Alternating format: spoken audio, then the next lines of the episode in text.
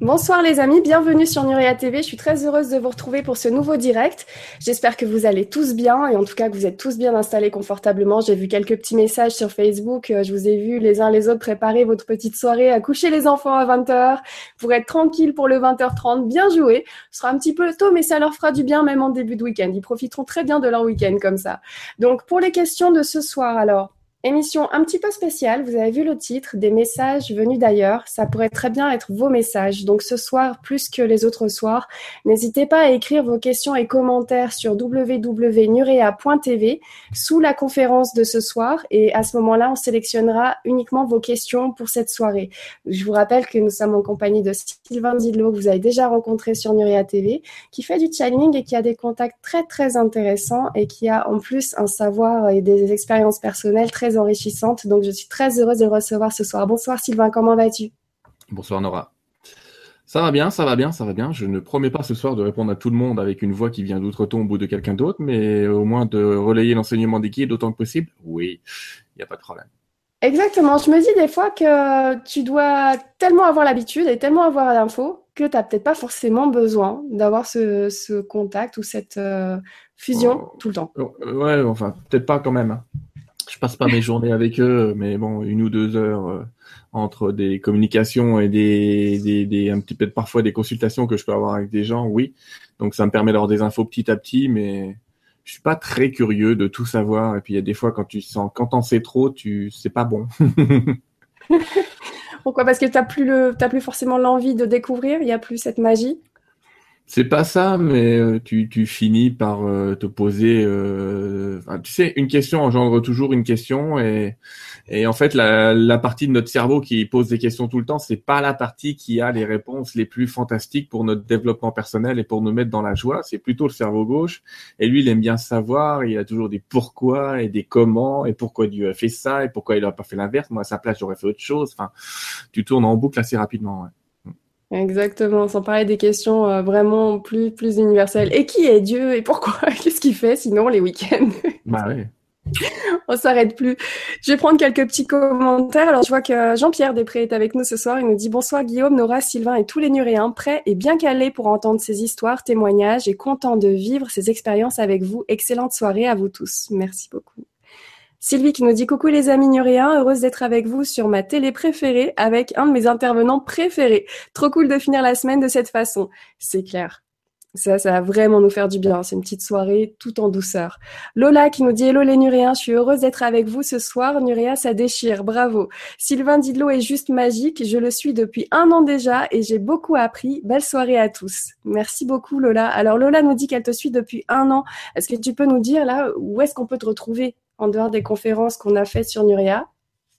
Ah, en dehors des conférences que tu as faites sur Nurea, tu peux me retrouver sur un site qui s'appelle euh, sylvaindidlo.com, tout simplement, qui est mon site perso, euh, sur lequel je donne généralement euh, tous les textes justement des canalisations que je peux avoir, tous les liens qui permettent de les suivre en direct, euh, toutes les émissions qu'on peut charger, télécharger, parce que je travaille effectivement avec, avec d'autres chaînes de temps en temps voilà, c'est pas mal. Le site, ça suffira. Hein. Il y a aussi mon compte Facebook euh, que je demande aux gens, par contre, de bien vouloir euh, aller sur le compte public. Parce j'ai énormément d'invitations en privé, mais j'aime bien garder la sphère privée pour le privé ou pour des gens que je connais ou que j'ai déjà rencontrés. T'es dedans d'ailleurs. Mais en tout cas, euh, voilà, allez, allez sur le Facebook public, c'est pareil. Vous avez le même type d'informations. Plus j'aime bien relayer les infos d'autres personnes en qui j'ai une totale confiance parce que je les ai déjà rencontrés aussi. Ça veut pas dire que les autres disent n'importe quoi, mais ça veut dire que j'aime bien savoir de qui on parle aussi parfois. T'es plus sûr du transfert, effectivement. C'est vaut mieux faire les choses comme ça, euh, tranquillement. Et, euh, et, oui, donc le site, c'est moi, je ciblerai forcément le site officiel de chacun c'est vrai que euh, moi aussi, je profite, j'en profite pour mon message perso. Désolée hein, pour mon Facebook perso. J'ai plein de messages en attente. Je sais pas qui m'écrit. En plus, si vous faites pas partie des contacts, les 5000, à ce moment-là, ça tombe encore sur une autre page à côté où il y a des tonnes de messages. Donc vraiment, si c'est important, passez par contact nurea.tv. Ça sera plus rapide, plus simple, même si sur cette adresse, on répond pas forcément à tout le monde parce qu'on est deux dessus avec Guillaume. Mais en tout cas, on est plus sûr d'avoir les messages parce que sur mon Facebook perso, je me permets de partager un peu tout et n'importe quoi et pas forcément d'être en en mode travail euh, ou sérieux. Donc, je passe à côté de certains messages. Merci Sylvain d'en avoir parlé, j'en profite, je rebondis dessus. Alors, ce soir, donc, euh, on a un champ très ouvert. N'hésitez pas à poser vos questions. Essayez de faire en sorte que ce soit des questions plus universelles, que ça puisse toucher, euh, que ce soit en fait plus ouvert surtout et pas pas privé. Voilà, je vais plutôt vous dire de, ce qu'il faut ne pas faire, comme ça vous saurez euh, où aller plus plus facilement. Donc, euh, si c'est beaucoup trop privé, je préférerais que ça soit plus en contact direct avec les intervenants à chaque fois. Comme ça, il y a des moments, vaut mieux que ça soit plus intime pour avoir certaines réponses. Donc, euh, si vous pensez que c'est un petit peu trop privé, euh, voilà, c'est pas la peine d'écrire tout un pavé en nous expliquant euh, tout le détail, parce que en plus en conférence en accès libre, il y a vraiment plein plein de monde. Je vous rappelle que sur Nuria TV, vous êtes 5000 en, en, moyenne en direct à nous suivre à chaque émission. Donc voilà, si vous avez des sujets un petit peu lourds, préférez les laisser pour un contact plus privé avec Sylvain Didelot. Et si jamais euh, vous pouvez euh, les transformer en un message un peu plus, une question un peu plus universelle, allez-y. Voilà. Alors, euh, je vais les prendre pour le coup un petit peu au hasard hein, au début. On va regarder, on verra bien. Alors, il y a Robert qui nous dit bonsoir à tous. Peut-on être victime de pratiques de sorcellerie? Si oui, comment s'en débarrasser? La flamme violette, merci d'avance. Ça commence fort. Alors, est-ce qu'on peut être victime de sorcellerie À partir du moment où la sorcellerie existe, oui, on peut être victime de sorcellerie. C'est comme s'il me demandait si on peut être touché par un virus. Ça dépend. Si tu considères que les virus existent, oui. Si tu es convaincu à 2000% que les virus n'existent pas, non. Parce qu'en fait, tout est euh, toujours euh, une petite, une petite, une grande même question de croyance dans cette chose-là. Je dis ça parce que j'ai vu des gens qui était convaincu de, subir une attaque de sorcellerie alors qu'il y avait rien du tout. C'est-à-dire que quand on appelle la personne qui est en face et qu'on lui dit dis donc t'aurais pas lancé un petit sort, la personne en face dit bah, je connais. Mais la personne était tellement persuadée que l'autre lui avait lancé un sort qu'elle s'est auto jeté un sort. Donc euh, on peut parfois être auto convaincu de ce genre de truc. Oh j'ai le mauvais œil, il y a sûrement quelqu'un qui m'a acheté quelque chose. Non, c'est pas évident.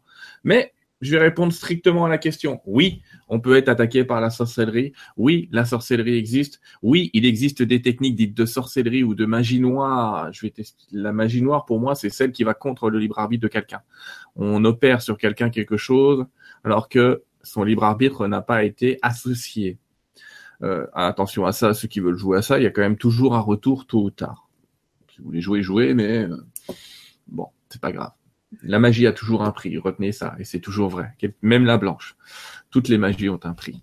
En tout cas, euh, qu'est-ce qu'on peut faire? Alors, le gardien officiel de ce genre de choses, c'est c'est pas forcément la flamme violette, c'est plutôt la flamme bleue.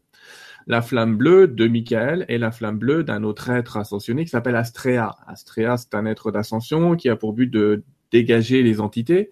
Et Michael aussi, mais Michael dégage les entités, les sorts, et peut vous protéger.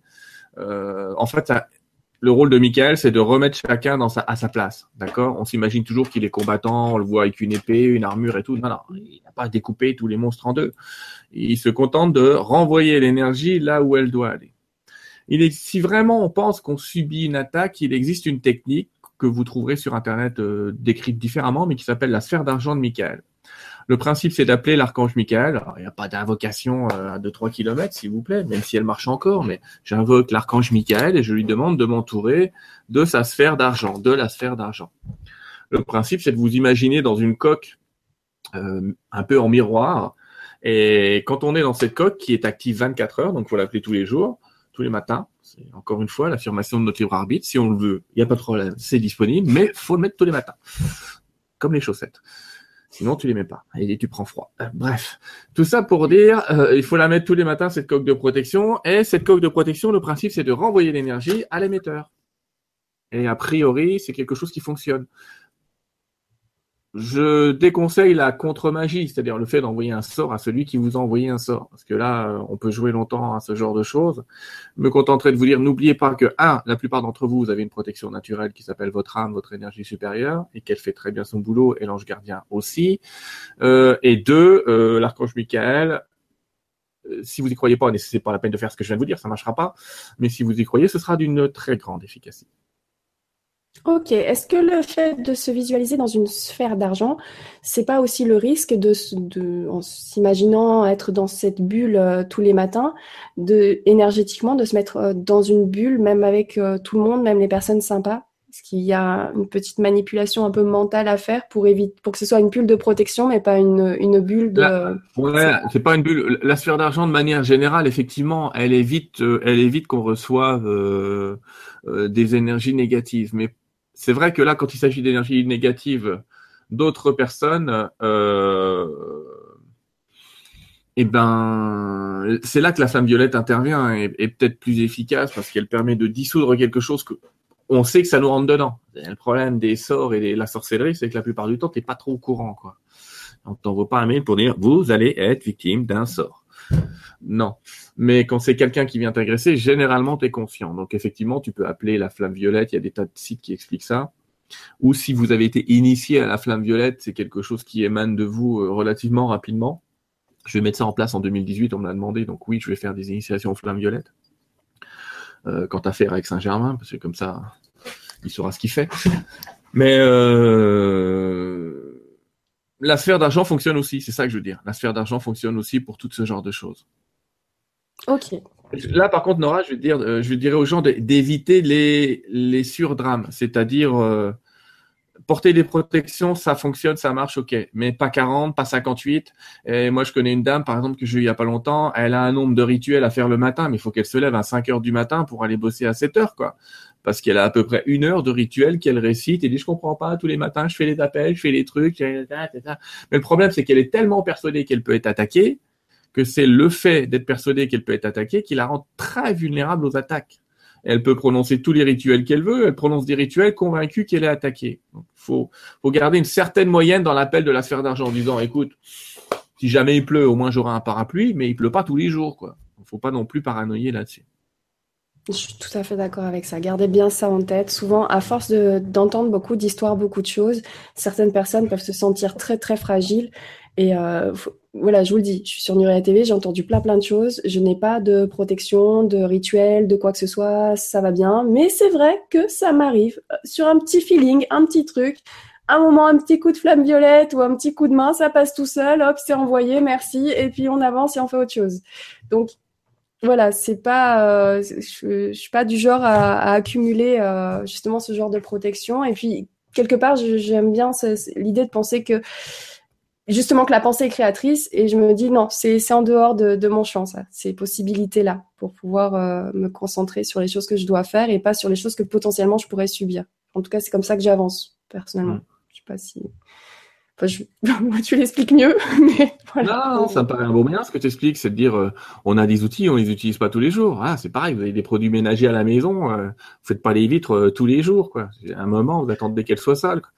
Donc voilà, c'est pareil comme les gens à qui j'ai conseillé le bain de sel, c'est pas non plus tous les jours, ça va vous décaper la peau. Faites-le que quand vous sentez vraiment envahi par des énergies, mais pas autrement. Quoi. Mhm. Et en cas de gros gros doutes, quand vraiment voilà ça ça va pas, c'est compliqué, hop, on fait appel à quelqu'un euh, à qui on a le feeling et puis voilà.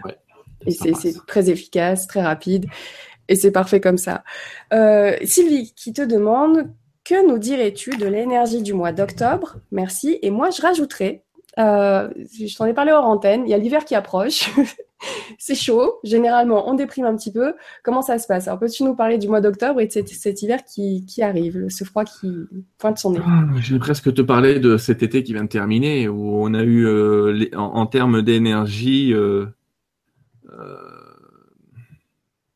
des énergies très très lourdes au mois d'août ce mois de septembre devait être euh, un mois d'éveil. En fait, ce que ça signifie, c'est qu'on a tous reçu des indices de ce qui allait nous éveiller ou de ce qui peut nous éveiller, euh, plus ou moins. Puis il y en a qui ont vécu des vrais éveils. Hein, J'en ai eu en, en, Et puis il y a d'autres types d'éveils, hein, parce que j'ai vu des tas... trois personnes qui m'ont envoyé des photos. Vous pouvez, ça me dérange pas, mais qui m'ont envoyé des photos où on voit clairement des ovnis, mais on les voit bien cette fois. C'est pas on, arrête de négocier. Il y a un moment, c'est faut se poser des vraies questions. Euh, mais en tout cas, il se passe des choses. Le mois d'octobre, alors le mois d'octobre, je dois écrire une lettre justement où j'explique ces énergies-là. Le mot clé du mois d'octobre, c'est encore une fois révélation. On a déjà eu ce mot-là cette année.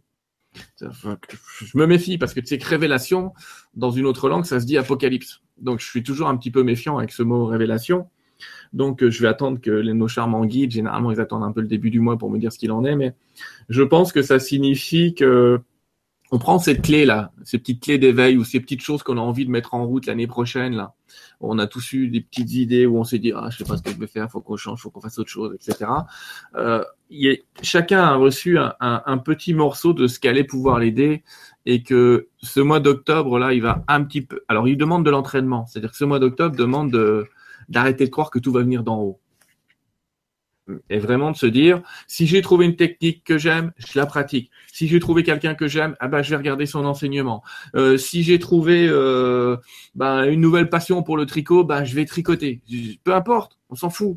Mais euh, et c'est pas forcément d'aller dans le monde spirituel, c'est pas le meilleur des mondes. C'est pas toujours le meilleur des mondes d'ailleurs. Être des batailles assez euh, particulières. Tu es au courant plus que moi, mais ça peut être chaud. Bon, tout ça pour dire allez, ce mois d'octobre-là, ça veut dire, allez, on s'enfonce, on y va, on prépare le terrain, on, se prépare dans le corps. Alors, dans le corps, c'est ce que tu es en train d'évoquer. Effectivement, on va rentrer en automne, hiver, saison assez classique, euh, et des petites crèves et des petites déprimes saisonnières, etc. Alors, la déprime saisonnière, je te dirais en remède de ne pas oublier les compléments de vitamine D ou d'en demander à vos médecins parce qu'il y a très peu de régions en France euh, suffisamment ensoleillées. Et puis quand elles sont suffisamment ensoleillées, ensoleillées, faut quand même pas oublier. Il y a quelqu'un qui me dit mais je comprends pas, bah, j'habite dans le sud. Bah mais tu sors jamais. À un moment, euh, s'il fait du soleil dehors, euh, le meilleur moyen de l'avoir, c'est quand même de sortir quoi. Pas parce que tu habites au 23e étage et qu'il y a du soleil dehors que qui va rentrer dans la maison et que la vitamine D va rentrer dans le corps. Faut être exposé au soleil normalement au moins une demi-heure par jour. Mais qui aujourd'hui a encore le temps de s'exposer une demi-heure au soleil par jour? Peu de gens. Mais y a ceux qui arrivent vont très bien parce que c'est un excellent anti-cancer, anti-déprime, etc. La vitamine D, ça reste euh, un, excellent moyen de, travailler ces choses-là.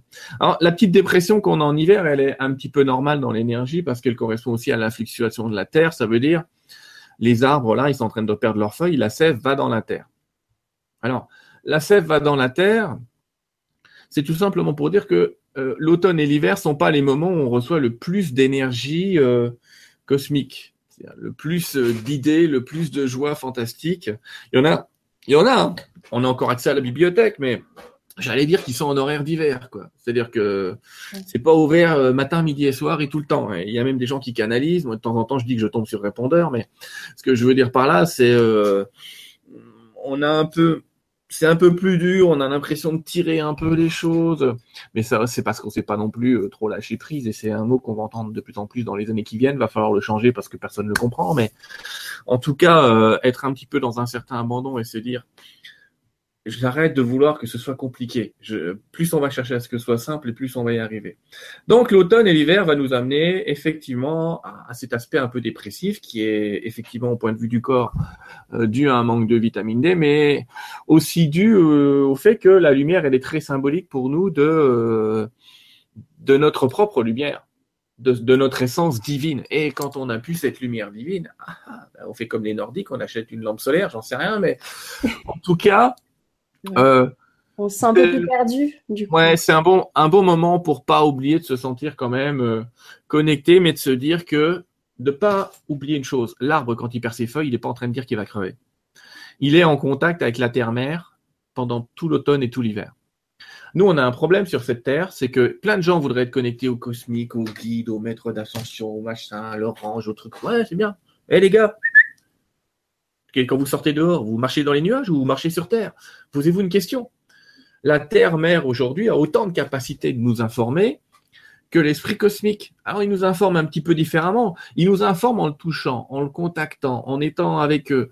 Il y a des grands maîtres de ce genre-là, que sont les cristaux, et qui peuvent, euh, c'est un grand cristal, il y a plus grand, mais euh, qui peuvent nous aider à, à être en contact avec une information millénaire. Alors, on l'entend pas aussi bien qu'une canalisation, mais quand on est avec un maître cristal, il se contente de vous, de vous rappeler votre nature impermanente. Le fait que nous soyons euh, tout le temps en train de se recycler. Ça aussi, ça crée. En fait, il y a une partie de la dépression qui est due au fait que l'ego, il a, il a, il vient de savoir qu'il est, qu'il est très temporaire. Et l'ego supporte pas. C'est quand on dit à l'ego, qu'est-ce que tu me fais chier avec tes 80 ans? Moi, j'ai, j'en ai 30 000 et je t'emmerde. Bah, c'est pas ça qui dit, c'est pas ça que dit le cristal. Mais ce que je veux dire par là, c'est que c'est pour ça que je dis à un moment respecter les cristaux. euh, pour pousser comme ça euh, 30 000 ans. Hein. Euh, alors nous, avec nos petits 80 ans, on dirait, c'est dire ce qui m'arrive. Hein. Bref, quand ils nous parlent, ils se foutent pas de notre gueule, mais euh, ils ont quand même un certain recul en se disant, je sais que ton âme est forte et je sais à quel point je communique avec elle en te parlant avec toi, mais je sais aussi que euh, ben il, nous amène à un peu plus de relatif. Et l'ego, ben non, il veut il veut que moi soit important, il veut que moi soit qu'on s'occupe de moi tout le temps. Et, euh, et c'est vrai qu'en hiver, euh, ces charmants guides qui sont fantastiques ont une tendance à nous rassurer, à nous dire des trucs un peu sympas. Bah en hiver, ils nous rassurent un petit peu moins, euh, ils sont peut-être un petit peu moins présents et et puis tout ça, ça se met dans le corps. Alors on se sent moins bien. Alors il y a, il y a des conséquences hormonales, il y a des conséquences psychologiques. Euh. alors que faire C'est ce que je disais. Rester bien ancré à la terre, travailler toutes les techniques, euh, les techniques d'ancrage. Alors c'est difficile de travailler les techniques d'ancrage en hiver parce que personne n'a envie d'aller courir euh, trois quarts d'heure euh, dans 30 cm de neige. Je suis d'accord avec vous, euh, c'est un petit peu compliqué. Mais euh, faut quand même, j'allais dire, faut quand même se prendre au moins 10 minutes dehors. Quoi. Peu importe, même si c'est pour rester euh, euh, debout dans un coin, mais 10 minutes dehors. Quand je dis 10 minutes dehors, je pense à ces gens qui sont au 23e étage d'un HLM.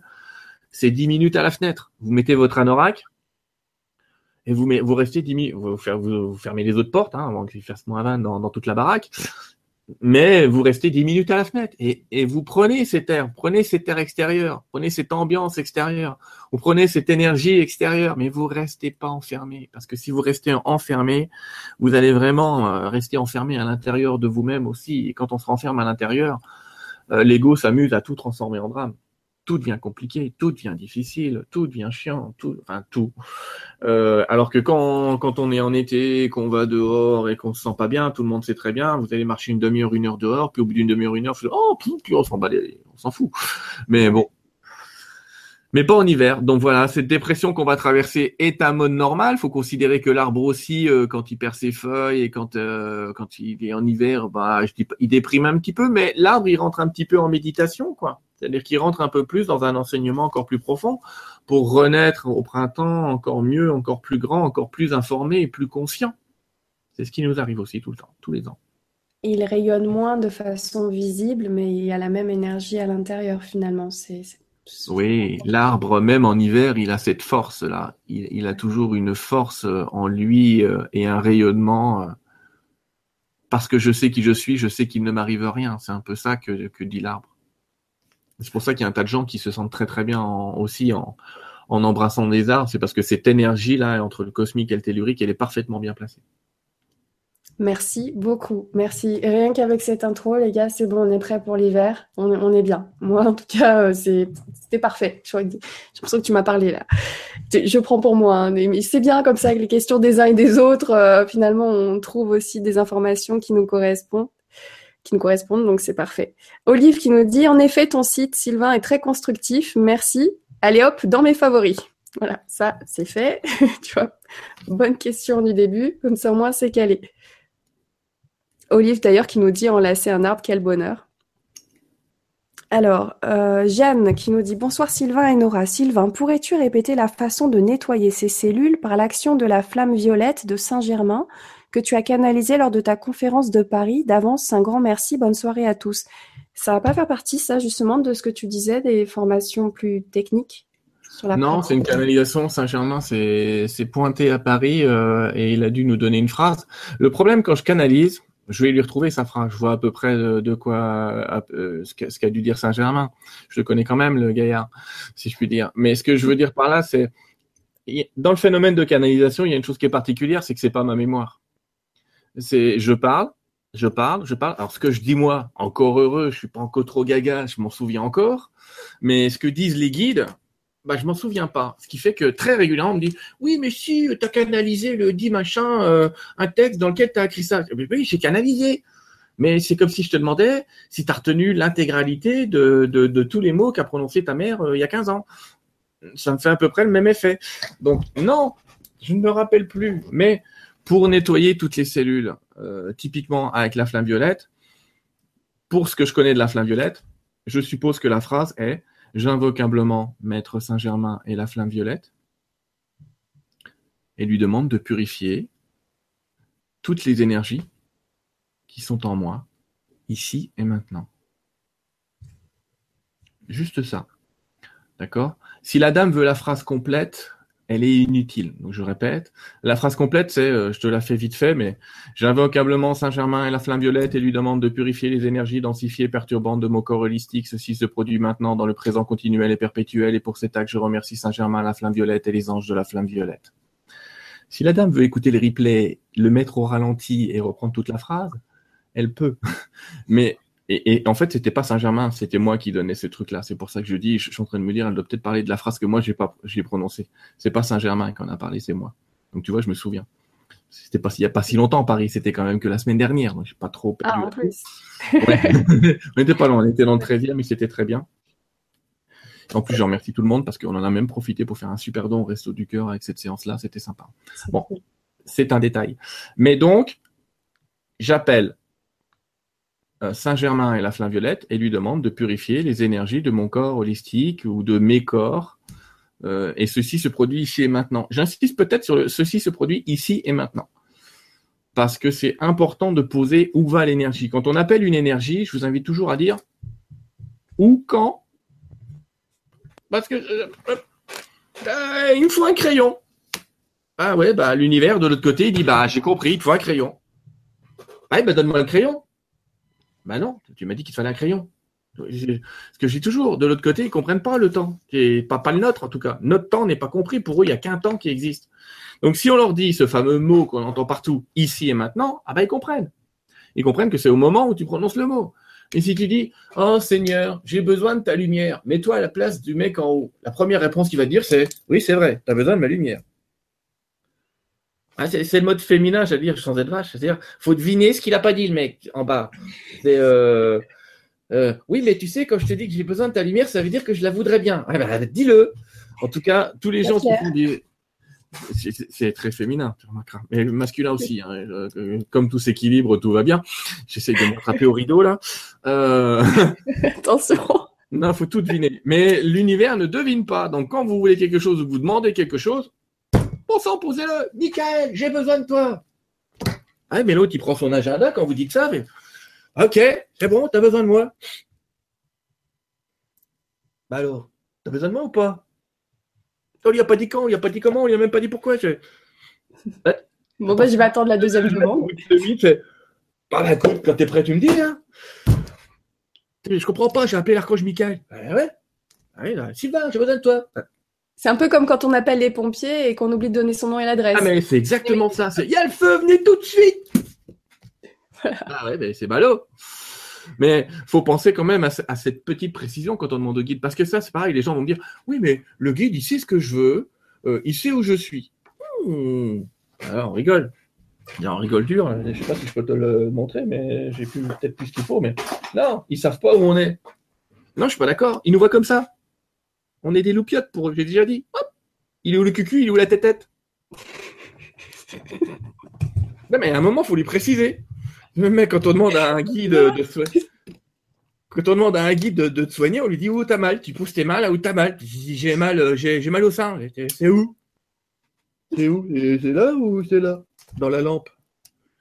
Ils n'arrêtent pas de dire vous êtes des lumières, mais c'est pas qu'un langage, hein, c'est pas qu'une forme. Ils nous voient vraiment comme une vibration de lumière. Il n'y a que nous pour avoir un monde manifesté et, considérer qu'on a un corps et, considérer qu'on habite dans le temps, etc. Parce que sinon, ils sont à nos côtés. Alors à moins qu'on leur ait dit euh, j'invoque machin, puis tu, Michael, viens m'aider euh, dès que tu peux.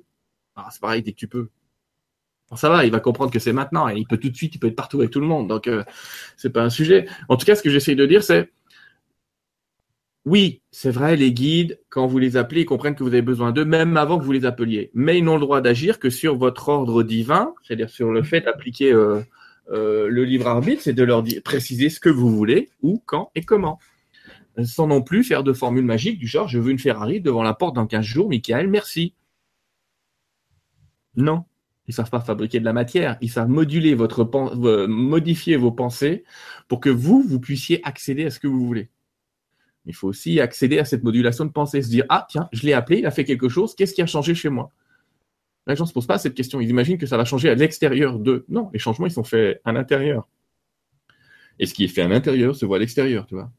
Aujourd'hui, les guides, c'est du bifidus actif.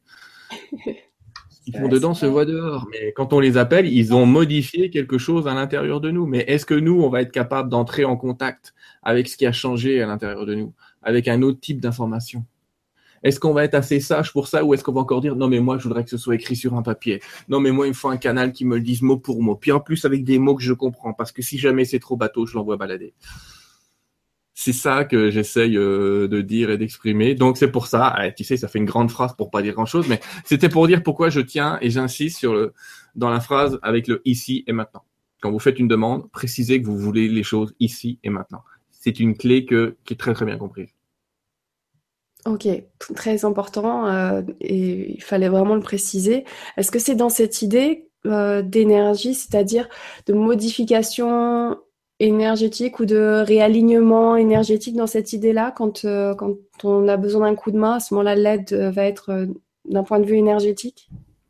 L'aide, elle est dans l'énergie. L'aide, elle va se trouver dans ton corps spirituel, puis dans ton corps émotionnel, puis dans ton corps mental, puis dans ton corps physique. Et pour capter le corps spirituel, il y a des, il y a des gens qui commencent à, diffuser des techniques dans le monde comme Joe Dispenza, Greg Braden ou des gens comme ça qui commencent à parler de, de vide quantique, mais en fait c'est ce corps spirituel qu'on contacte. Mais euh, l'idée c'est de se dire, ma vibration a changé. Euh, pour ceux qui font du clair ressenti ou qui sont capables de mesurer, vous savez très bien que dès que vous appelez un guide dans votre tête, mesurez votre taux vibratoire, vous verrez, il a bougé. Je donne pas l'échelle parce que chacun a son échelle, mais de toute façon, il va bouger, il va augmenter, il va se potentialiser à 200, à 300%. Donc, quelque chose a changé dans l'énergie. Alors, le cerveau gauche veut absolument savoir ce que c'est, où, quand et comment. Et le cerveau droit, si on s'active et qu'on était, le cerveau droit, lui, il est dans la gratitude. Ça veut dire que quand il dit merci, il sait que c'est fait. Mais il se fout royalement de savoir comment c'est fait, quel mot il faut prononcer, etc. Il le fait. Il le fait et ça traverse le corps. Donc, soit on est plutôt cerveau gauche et on veut tout savoir du processus, du machin, et à ce moment-là, bah, on va travailler des exercices de, méditation, de visualisation pour comprendre un petit peu l'information.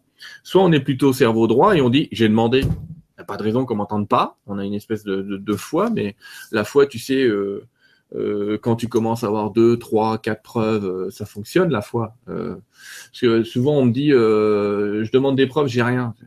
Moi je dis déjà continuer à demander parce que quand on demande des preuves, souvent on en a. Les gens qu'on n'ont pas, je vous les invite à lire un, livre de Jovanovic qui s'appelle euh, Enquête sur l'existence des anges gardiens. Bon, c'est énorme comme bouquin, ça fait 600 pages. Euh, ce bouquin, Enquête sur l'existence des anges gardiens, mais il a quand même réussi à montrer et démontrer que les anges, en fait, ils, ils attendent qu'on leur demande des preuves. Le problème, c'est est-ce que vous allez passer à côté ou pas? Hmm, On ne sait pas. On ne sait pas. Mais vous allez le voir ou pas ne jamais à renvoyer des preuves tout le temps, tout le temps, tout le temps. Bah ouais, puis ils sont capables de l'avantage, c'est qu'ils sont capables de l'envoyer deux fois, trois fois, quatre fois. Pas de Tout ça pour dire, euh, et c'est pas mon cas. Moi, je suis du, je pourrais être très sérieux. Je suis plutôt cerveau gauche. J'adore comprendre, j'adore disséquer parce que c'est ma formation. Je suis qualiticien. informaticien, voilà. Voilà, bam, bam. pourquoi et comment? Et c'est pour ça que la, la physique quantique, elle est, ça m'intéresse à fond. Mais euh, Jésus avait raison, il disait heureux les simples d'esprit, parce que eux, eux, ils vont comprendre que quand ils demandent, ils reçoivent, et ils se poseront pas la question du comment. Ils reçoivent. Moi, j'ai une fâcheuse tendance, si jamais on me colle un médicament, même qu'il soit naturel, à regarder la notice, à la lire de A à Z pour bien comprendre le fonctionnement du médicament, qu'est-ce qu'il va faire dans mon corps, qu'est-ce qu'il va agir. Je vais même regarder, euh, j'ai un Vidal épais comme ça que, sur lequel je vais jeter un œil, parce que je veux comprendre ce qui va se passer. on s'en fout, tu prends le médicament, t'as plus mal la tête. C'est bon. C'est bon. Il n'y a que nous pour imaginer que ça va avoir euh, toujours des effets secondaires, toujours un machin. Oui, il y en a, évidemment. Mais pas. Est-ce qu'on est obligé de tout connaître? Tu vois, ce que je suis en train de dire, c'est quand vous communiquez avec vos guides et vos anges, considérez qu'ils vous ont répondu. Euh, le, vrai, le véritable manque de foi, c'est de répéter dix fois la même prière. Mettez-vous à leur place. Hein. Encore que je suis assez conscient de dire qu'à l'époque où on disait aux gens de répéter dix fois la même prière, ça avait un intérêt parce que le temps avait une énergie un peu différente qu'aujourd'hui. Plein de gens vont vous dire qu'aujourd'hui, en fait, votre journée fait pas 24 heures, elle en fait 16. C'est pour ça que tout est speed. Je comprends pas. Une époque, j'y arrivais. Maintenant, j'y arrive plus. Pourtant, je fais le même nombre d'heures. Enfin, peu importe tout ce que vous allez vous trouver comme explication. Le temps, il est euh, relativement élastique, autour de 16 heures. Donc répéter dix fois, c'était intéressant parce que dans le temps, on était à peu près sûr qu'on était calé au moins une fois sur une fréquence euh, qui était la bonne. Mais aujourd'hui, à la vitesse où ça va, prononcer euh, trois fois, c'est le maximum, quoi. Parce que quand vous le répétez dix fois, c'est pour être sûr que le mec n'est pas entendu. je suis désolé, moi si j'appelais Nora, Nora, ça va? Oui. Mais sinon, Nora, ça va? Oui. Ça va, Nora Ouais, ça va là. Ça, commence à plus aller là. à un moment, ça va te gaver. je dis pas qu'ils sont gavés de l'autre côté, ils attendent, ils sont comme ça, ils font bon, bah. On, va ah on n'est hein. pas de la même dimension, moi ça va très vite. Hein. Faites-leur confiance, ne vous inquiétez pas. Euh, alors, pas une confiance absolue, ce que je dis toujours, tremble mais avance. C'est-à-dire, on les a appelés, mais on continue à avancer, on continue à faire notre petit bout de chemin. Ils nous rejoindront bientôt. Exactement. C'est pour ça d'ailleurs là, on va ralentir un petit peu. Et, euh, je me rends compte qu'on va tout de suite euh, très très vite. Euh, juste parce que j'ai vu un commentaire de Tyler qui vient souvent sur Nuria. Coucou Tyler. Très carré aussi Tyler. Très voilà. Qui me dit ça part un peu dans tous les sens là. Et je comprends donc Tyler et tous les auditeurs qui pensent la même chose et qui te découvrent pour la première fois ce soir. Alors oui, c'est vrai qu'on a oublié les petites informations du début. C'est-à-dire qu'on a fait déjà euh, deux conférences avec Sylvain. On a effectivement vu ce que c'était que le channeling, comment, pourquoi, voilà, comment ça se passait. Toutes ces questions étaient posées. Donc euh, comme on avait envie de profiter d'un instant de questions-réponses, c'est vrai que sur cette émission, on va tout de suite dans les questions-réponses. Mais je vous invite à regarder ces autres conférences pour savoir plus en profondeur qui est Sylvain, parce que tu as pris le temps les autres fois de vraiment expliquer quelles étaient tes ah. capacités, comment ça se passait, ce que tu en pensais, comment ça se déroulait? Donc, même moi, hein, au début, quand tu t'es connue, j'étais là pleine de questions, pleine de doutes. Et, et, quand on ne sait pas, c'est là où, il y a les peurs. Et ensuite, ensuite à force de, d'échanger avec toi, de voir comment ça se passait. Déjà, on suit son feeling. Donc, quand c'est cool et que tout va bien, bah, c'est génial. Et voilà, le feeling est toujours super bon avec toi, Sylvain. Donc, c'est juste euh, royal d'échanger avec toi. En même temps, je me garde toujours en tête qu'il faut toujours différencier le message et le messager. Donc euh, voilà, si, vous avez un problème avec, euh, ça peut être euh, au niveau des, références religieuses par exemple, qui ne sont pas partagées partout. Je rappelle que Nuria TV, c'est c'est mondial, hein, c'est international. Tout le monde nous regarde un petit peu de partout sur la planète et tant mieux, merci beaucoup. Mais tout le monde n'a pas la même religion et les mêmes références. Donc forcément, Sylvain, tu parles avec tes références à toi et tes connaissances à toi. Et les personnes en même temps, enfin les énergies que tu captes aussi, qui sont peut-être plus proche de toi suivant ta culture. Euh, forcément, il y a une adaptation. On avait vu ça dans une conférence aussi, dans les mots qui sont employés. Euh, par exemple, quand tu canalises, ils vont utiliser le, vocabulaire que tu as en répertoire dans ta mémoire. Oui, c'est pas le cas de tous les canaux. De, tous les canaux, il y en a qui sont quand même euh, très beaucoup plus forts que moi, j'allais dire, et qui arrivent à déconnecter complètement le cerveau gauche et qui se mettent à parler même parfois dans d'autres langues. Alors oui, euh, Nora, je vais faire attention dans mes réponses à pas partir dans tous les sens euh, et à rester bien focalisé sur la question. Mais effectivement, pour résumer, euh, on va dire que que que oui, que voilà, que j'ai reçu des enseignements d'entités qui viennent un petit peu d'ailleurs et qui d'ailleurs. C'est pour eux, c'est nous qui vont, importe. D'entité, d'énergie, euh, d'être de lumière, on les appelle comme on veut parce que dès qu'on dit entité, c'est pareil, ça tombe vite sur le négatif mais nous, on est des entités aussi, entités biologiques, euh, et eux plutôt entités de lumière ou être de lumière. Et cet enseignement, ben, on va essayer de le relayer, mais effectivement, on va parler dans tous les sens et on va recentrer. Ça roule. Non, mais c'est cool. Enfin, pour moi, en tout cas, je, je sais qu'il vous suffit, les amis, si vous avez vraiment beaucoup de questions, de regarder les autres conférences qui sont super intéressantes et enrichissantes et vous allez comprendre pourquoi ce soir, on est effectivement plus la tête dans les étoiles que les pieds sur terre, même si il y a quand même euh, ce, ce minimum de, de, des pieds sur terre, parce que justement, on se pose quand même des questions, on compare avec sa vie de tous les jours, on est quand même sur des questions un petit peu universelles et euh, on voit ce qui nous parle, on prend ce qu'on a envie, on met de côté ce qu'on a pas envie de d'entendre ou d'écouter Vraiment, vous êtes libre, mais effectivement, restez vos propres guides, suivez euh, cette émission selon votre feeling. Et j'espère que, voilà, s'il y a une question d'un auditeur qui peut correspondre à ce que vous vivez, à ce moment-là, si les réponses de Sylvain bah, correspondent à ce que vous, vous ressentiez finalement euh, devoir faire ou avoir l'envie de faire, ça peut être une confortation sur déjà votre ressenti personnel parce que souvent, tu répètes, on a ces infos en soi déjà.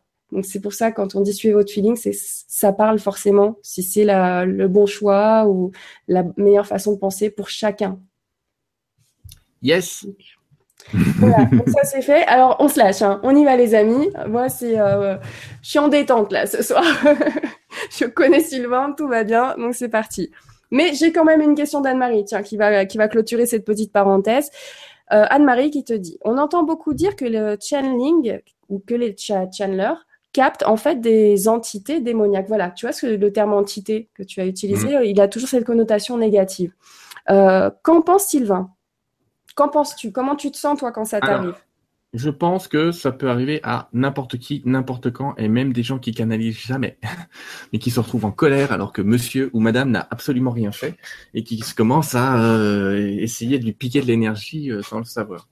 Alors, le fait de canaliser, on en avait parlé, mais le fait de canaliser, c'est un petit peu comme si on se connectait avec un poste de radio qui est notre cerveau sur une fréquence euh, qui n'est pas la nôtre, et qu'au lieu d'entendre ces pensées tout à fait classiques et traditionnelles, qui d'ailleurs sont pas à nous, mais on ne parlera pas, euh, on entendait des voix, d'autres voix. pas par clairaudience, comme s'ils nous parlaient réellement. Il y a des gens qui sont clairaudients d'ailleurs. Euh, c'est plus le côté médium que canal. Le côté canal, c'est ça vient sous forme de pensée. Et on entend des pensées qui parlent et qui ont un raisonnement, on va dire, et qui ont un discours qui peut-être hum, correspond au vôtre s'ils utilisent effectivement votre bibliothèque de mots, et ça c'est quand on est très cerveau gauche, et pour ceux qui sont très cerveau droit, ben euh, Gilles Delieuse, il entend la voix des dauphins et c'est pas très grave quoi. Euh, en tout cas, ce que je veux, et tant mieux, ce que je veux dire par là, c'est on peut entendre des voix. Alors parfois ces voix viennent d'êtres de lumière, d'anges, d'archanges, de gens décédés. On va parler de médiums quand c'est des gens décédés, mais euh, de maîtres d'ascension, c'est-à-dire des gens qui seraient venus sur Terre, qui auraient compris leur nature divine et qui auraient décidé de continuer à nous enseigner même de l'autre côté. Jésus, Bouddha, euh, Saint Germain, euh, El Moria, Sanakumara, enfin, il y, en a plein. Il y en a énormément des maîtres d'ascension. D'ailleurs, on les limite aux 25 qu'on connaît à peu près, mais il y en a plus de 22 000, donc euh, il, y a, de la marge. Mais de temps en temps, on peut capter des, allez, je vais dire le mot, entités, mais on va, on va compléter, on va dire entité du bas astral. Mais c'est quoi ce monde de l'astral? C'est quoi cet astral? Ben, En fait, on y est tout le temps, vous y êtes tout le temps. C'est le monde des émotions. Et on peut avoir de très basses émotions, de très hautes émotions. Et le principe, c'est de dire, quand vous canalisez, vous pouvez, on va dire qu'entre deux dimensions, il y a des êtres qui habitent dans une dimension et nous, on habite dans une dimension pas supérieure. C'est fait pour ça que je fais exprès de les mettre dans ce sens-là et pas comme ça, pour imaginer que nous, on est les êtres supérieurs et que l'astral, c'est des êtres inférieurs. Ils sont pas si inférieurs que nous parce que déjà, ils ont conscience que nous, on existe. Alors que, que nous, on n'est pas très conscient que eux existent. Donc, je les trouve limite plus évolués que nous. Après, on a tendance à y mettre des bestioles, des démons, des machins. Ça, ça correspond assez souvent à des littératures auxquelles on croit, plus qu'à des réelles réalités, mais bon, c'est autre chose. Parce qu'il y a plein de niveaux dans cet astral. Il y a des gens qui font des voyages astro, justement, qui vont dans ce monde de l'astral. Et dans ce monde-là, tout ce que tu penses devient vrai. Donc, si tu penses à un éléphant rouge ou à un monstre, tu vas lui donner la vie. Bon, c'est pas grave. Revenons à notre astral. Il y a des petites bestioles qui traînent dans l'astral elles, elles ont compris que quand elles commencent à parler à quelqu'un qui est dans une dimension supérieure, elles reçoivent de l'énergie ça les nourrit. Exactement comme nous, en tant que canal, mine de rien, quand on discute avec des êtres supérieurs, en tout cas, moi, je me sens complètement en forme. C'est d'ailleurs une des vraies nuances avec le fait de canaliser le bas astral, c'est que les gens qui canalisent le bas astral, au bout d'une demi-heure qu'ils ont canalisé, parce que c'est quand même de la canalisation, ils disent On va arrêter, vous comprenez, je suis super fatigué. What the fuck? Tu es censé connecter au 220. Donc si tu es fatigué, Houston, on a un problème. Donc euh, mais on se fait tout savoir, et moi aussi régulièrement. Pourquoi? Parce que si je suis dans une énergie basse, en colère, déprimé, fatigué, je vais pouvoir donner un accès à ces petites, à ces, à ces voix-là à l'intérieur de moi. C'est involontaire. même si j'appelais, avant j'appelle mes guides et mes anges pour faire un premier tri, mais involontairement ça peut quand même passer. Il y a l'ego aussi qui peut passer. Hein. On oublie celui-là. Il y a beaucoup de gens qui canalisent que leur ego. Hein mais c'est déjà pas mal. L'ego, l'inconscient, après tout, c'est bien. Mais pourquoi pas? Mais bon, mais ces entités, le problème, c'est qu'elles sont aussi capables de se faire passer pour d'autres choses. Pour des choses qui vont te donner des bons messages. Et le pire, c'est que des fois, certaines de ces entités te donnent des messages absolument merveilleux, vrais, applicables, fonctionnels. Donc tu rentres dans le jeu. Mais j'allais presque dire, des fois, elle te file un petit peu euh, le nougat là, mais pour que tu signes la pétition. Si tu vois ce que je veux dire, partout en France, ça existe encore. Là, caresse le petit chat, un petit nougat et tu signes la pétition. Euh, parce que au début c'est très gentil, puis après ça dit il faut, tu dois. Là, là, ça c'est pas un discours de d'être euh, de lumière. Les êtres de lumière, encore une fois, respectent une loi absolue, quasi absolue, qui est celle du libre arbitre. Vous décidez, mais on va pas faire de choix ni pour vous ni avec vous d'ailleurs complètement. On va vous aider à voir un petit peu ce qui résonne en vous, mais on va pas faire le choix à votre place. C'est vous qui décidez. Vous décidez. Donc, dès que tu entends une entité qui te dit tu dois regarder Nurea TV, c'est le bas astral, même si c'est une super idée. mais elle a dit, elle a dit tu elle a dit. Ça vient comme ça, ça sert à rien. Tu dois. Tomber sur la mauvaise émission, le mauvais moment, pas, pas un truc de tu dois, il faut, vous êtes des imbéciles, le monde n'a rien compris, les humains sont foutus.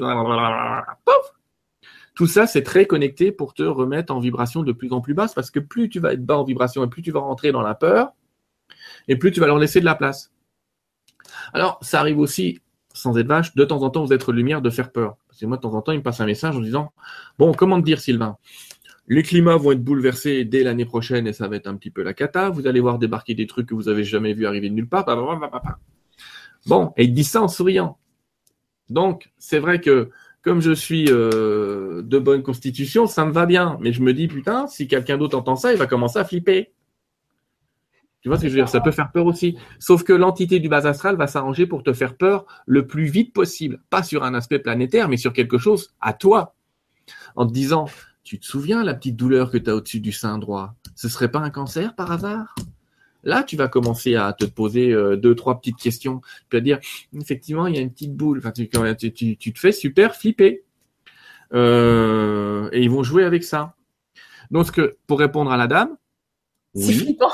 Je te jure, c'est flippant. Même l'exemple est flippant. Oui, mais c'est bien. Mais c'est ce qui fait que ces entités euh, de l'astral capte de l'énergie comme ça en, s'accrochant sur des médiums ou sur des, gens tout à fait normaux, euh, qui leur donnent de l'énergie. Alors évidemment, quand on appelle Michael et Astrea, c'est toujours les mêmes bonhommes, euh, ça les écarte assez facilement. Ils n'aiment pas du tout ce type d'énergie. Quand on émet de l'amour, de la lumière et de la joie, ça décolle, ça passe pas. Mais ce que j'essaye de lui, de lui dire à la dame, c'est ça va arriver à tout le monde, ça va nous arriver à tous, ça m'arrive même à moi de temps en temps. Simplement, dès que j'entends le il faut, je dis hey, stop. Point barre. Dès que j'entends des, trucs qui font trop peur, on dit hey, hey, stop.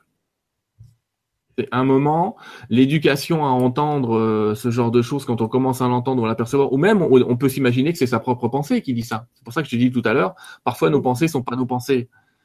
Ah, oui, je, l'ai noté, les pensées ne sont pas à nous. Point d'interrogation, tu peux revenir dessus? Ah, je vais, revenir, je vais terminer puis je reviens dessus. je vais terminer puis je reviens dessus. Euh, voilà, donc pour répondre à la dame, tous les canaux ne sont pas captés sur l'astral. Euh, vous reconnecterez les canaux qui sont euh, les canaux qui sont focalisés sur l'astral à leur discours guerrier, catastrophique, et puis avec des choses très catégoriques. Vous devez, il faut, c'est nécessaire, vous n'avez pas de choix, vous faites ça ou vous crevez déconnectez-vous un peu.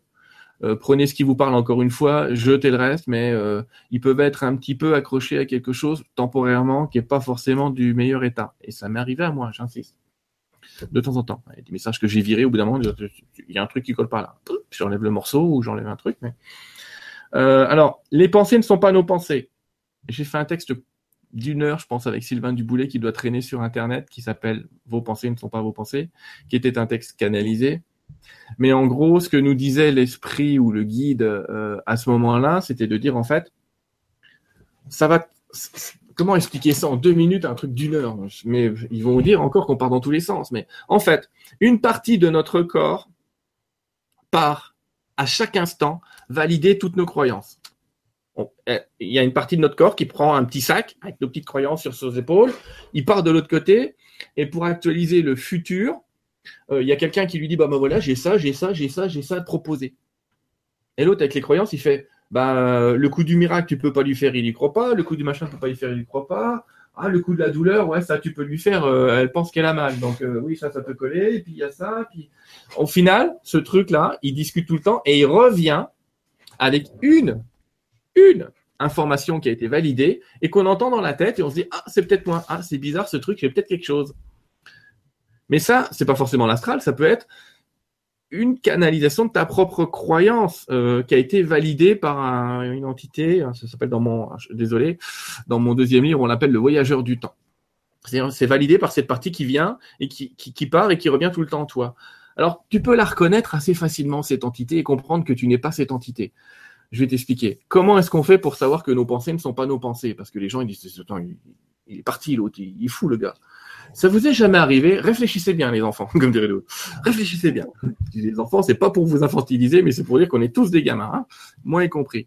Ça vous est jamais arrivé d'avoir un problème et de vous réveiller en pleine nuit en entendant votre cerveau qui continue à vous faire des propositions sur ce problème et vous qui êtes derrière en disant mais tu peux pas t'arrêter? Si, oh, c'est de vous, de vous dire à vous-même, vous, vous êtes en train de vous dire à vous-même, mais ça peut pas s'arrêter là-dedans.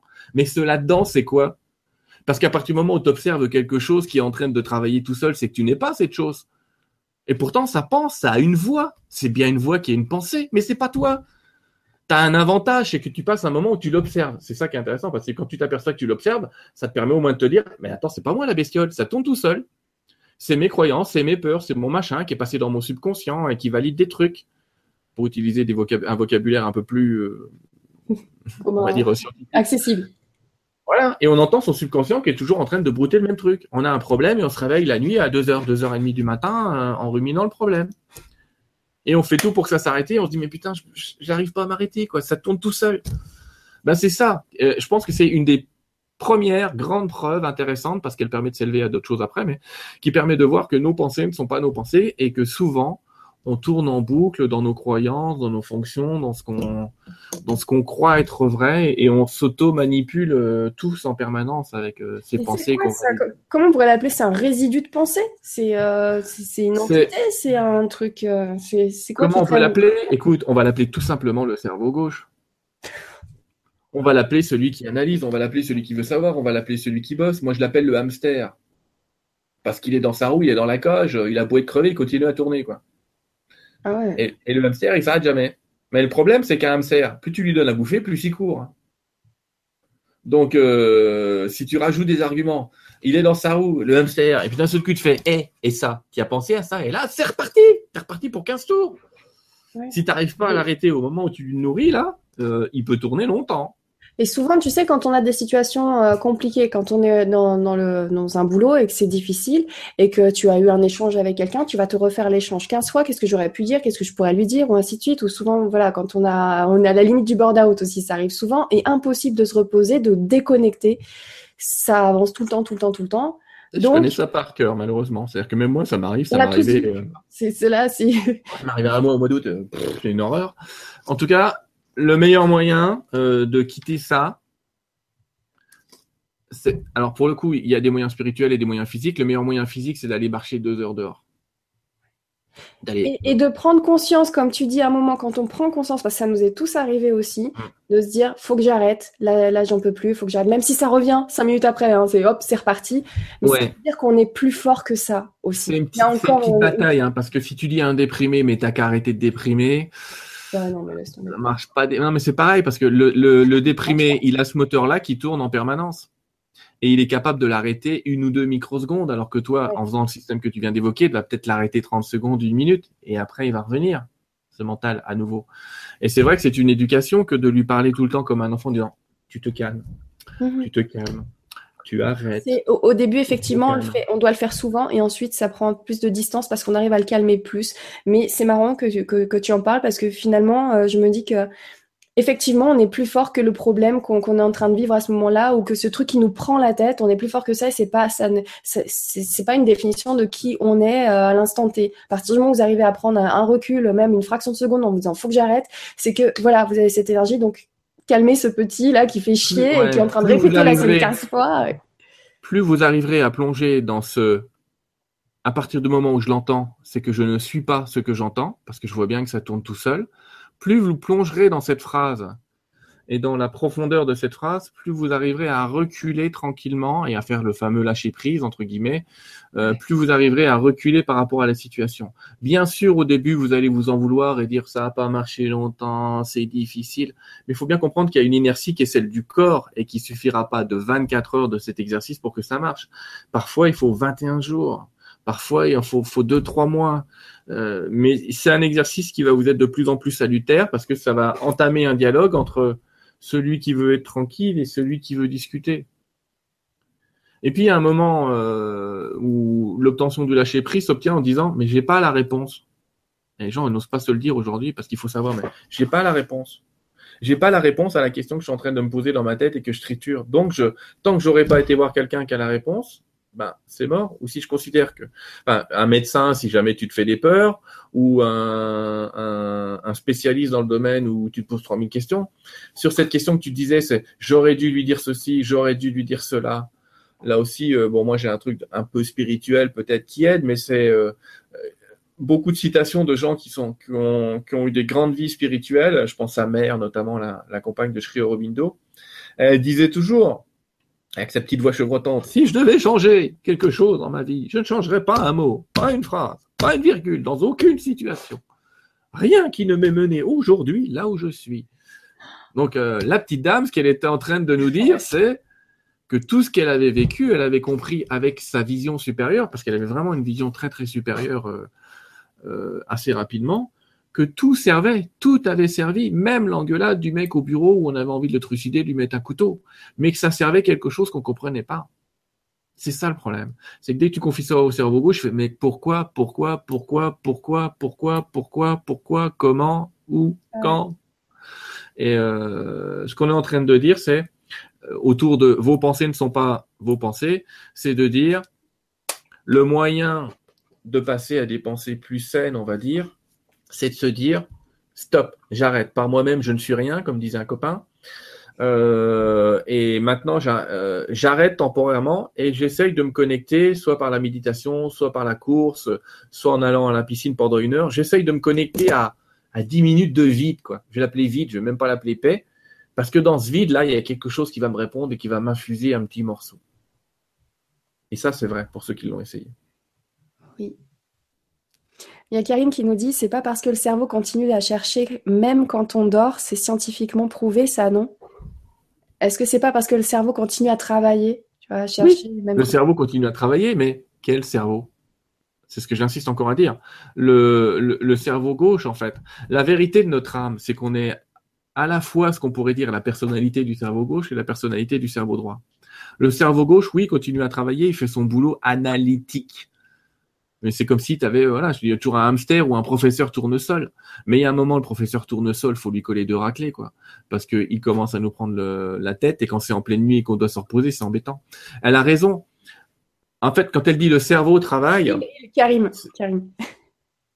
Le, euh, pardon, il. Quand il dit que le cerveau travaille, il faut savoir que le cerveau, d'après les guides, c'est un émetteur-récepteur avec un espèce de nuage, un grand cloud plein d'informations et que le cerveau gauche, il accède à un cloud d'informations euh, qui traîne au-dessus de la planète et qui contient toutes les données pertinentes de cette planète, et que le cerveau droit, lui, part encore plus haut, et lui, c'est le monde du bisounours avec une grande vision de de toute façon, vous êtes toute la pièce, vous êtes tous les problèmes, et tu ne peux pas t'être engueulé avec ton patron parce que tu es ton patron, et qu'il est toi.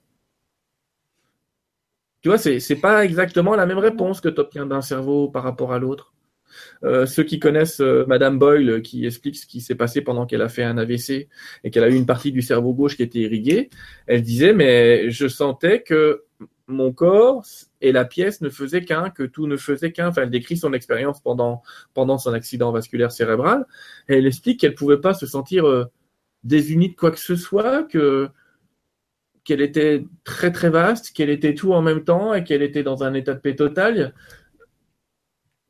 bref, tout ça pour dire, euh, effectivement, ces deux cerveaux ne sont pas connectés à la même chose, aux mêmes informations.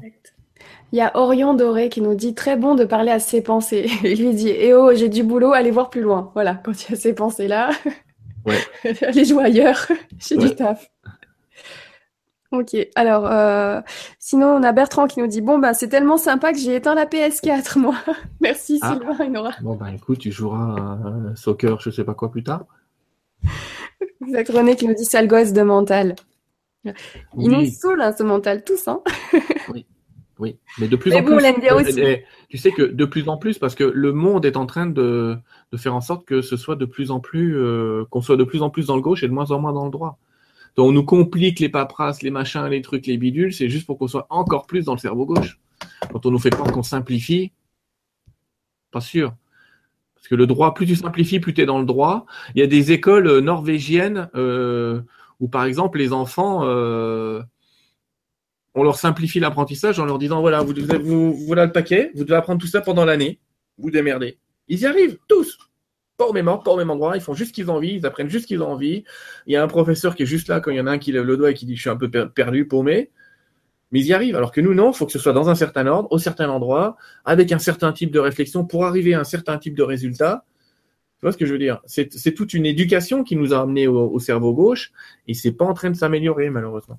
Non, et il faut savoir que 30% de la population fonctionne plus avec le cerveau droit. C'est comme si on parlait de droitier-gaucher. On utilise les deux mains quand il faut, mais effectivement, on va plus avoir tendance à écrire de la main droite ou de la main gauche si vous êtes droitier ou gaucher. Donc il y a 30% de la population qui sont cerveau droit. C'est aussi ceux qui ont le plus de problèmes à l'école parce que l'école a été faite pour les cerveaux gauches. Si par exemple vous donnez une formule mathématique à quelqu'un, enfin un exercice de mathématiques, un cerveau gauche, il va pouvoir vous le décortiquer point par point, et un cerveau droit vous donnera juste le résultat et vous demandera limite euh, pourquoi tu veux savoir euh, comment j'ai fait. C'est ça, voilà. Donc ça sera juste. Mais il y en a à qui on mettra un 20 et l'autre euh, qui aura un 10 parce qu'il n'a pas développé. Donc c'est cette complication. Et si vous avez plein plein d'idées tout le temps, plein de choses dans la tête, voilà, si vous êtes plutôt un créatif, c'est plus c'est plutôt ce tendance cerveau droit. Donc donc voilà, ces 30%-là qui auront un peu plus de difficultés à rentrer dans le moule. Et aussi, des fois, quand on se dit finalement pourquoi la planète avance comme ça et que c'est autant le bazar et qu'on pense juste euh, économie, tout ça, machin, des trucs très carrés, alors qu'il y a le monde, la planète, euh, voilà, le, la joie, le bonheur, bah, c'est parce qu'il y a que 30% de cerveau droit. Voilà, ça s'est dit. Alors, mais on y croit en positif. Oui, on est à fond pour le cerveau droit, on va militer pour le cerveau droit. les gauches au cerveau je droit. Je veux la réponse, je ne veux pas savoir comment. Je veux la réponse, je ne veux pas savoir comment. Euh, Alchemy qui nous dit Est-ce que tu as des infos sur 2018 C'est vrai qu'on approche de cette fin d'année. Est-ce que tu as eu des infos sur cette fin d'année et l'année prochaine? Tout à l'heure, tu nous as donné un petit exemple. C'était un exemple ou c'était actuel? Malheureusement, c'est un peu réel. Ils vont me forcer un peu à aller vers là, mais je vais pas aller trop trop loin vers là. Allez, oui, j'ai des infos, mais je vais être pris pour un charlatan ou pour euh, Paco Rabanne, c'est pas grave. J'aime bien ce mec en plus, donc ça me dérange pas trop. Mais euh, oui, on nous incite souvent je reçois. Alors, j'ai vu ça aussi chez Monique Mathieu qui canalisait jamais de d'extraterrestres et qui commence à en canaliser. C'est jamais son cas. C'est particulier quand même, ou rarement. En fait, ce que je vais vous dire sur 2018, c'est, je pense qu'il va y avoir, en tout cas, ce que je vais vous dire, ce que j'ai entendu, pour être plus exact, parce que vous, doutez bien que je suis pas climatologue. Mais il se trouve que euh, euh, on nous annonce, enfin, on nous annonce, je parle au canal, hein, je ne parle pas des scientifiques qui parlent euh, une détérioration du climat un peu plus rapide que prévu. Un peu plus rapide que prévu. Aïe, ça ce serait pour 2018 où euh, ce serait relativement flagrant. 2018 serait aussi, comme il y a notre la fréquence de Schumann, la résonance de Schumann, elle s'appelle comme ça, est en train d'augmenter, serait l'année où nos amis et vaisseaux qui viendraient d'ailleurs ou des énergies qui viendraient d'ailleurs, on les verrait beaucoup plus facilement je l'ai dit tout à l'heure sans qu'il le sache, mais on m'a envoyé, vous pouvez continuer à m'en envoyer, mais il y a beaucoup de fake, mais euh, des photos euh, où on voit clairement euh, des vaisseaux passer sur la photo et où il n'y a pas trop de doute sur le fait que ce soit pas une petite lumière, que ce soit pas un trucage, que ce soit pas une rémanence. Enfin, j'ai travaillé un peu en photo quelques temps et je peux vous dire qu'il y en a certaines qui méritent un petit peu d'attention.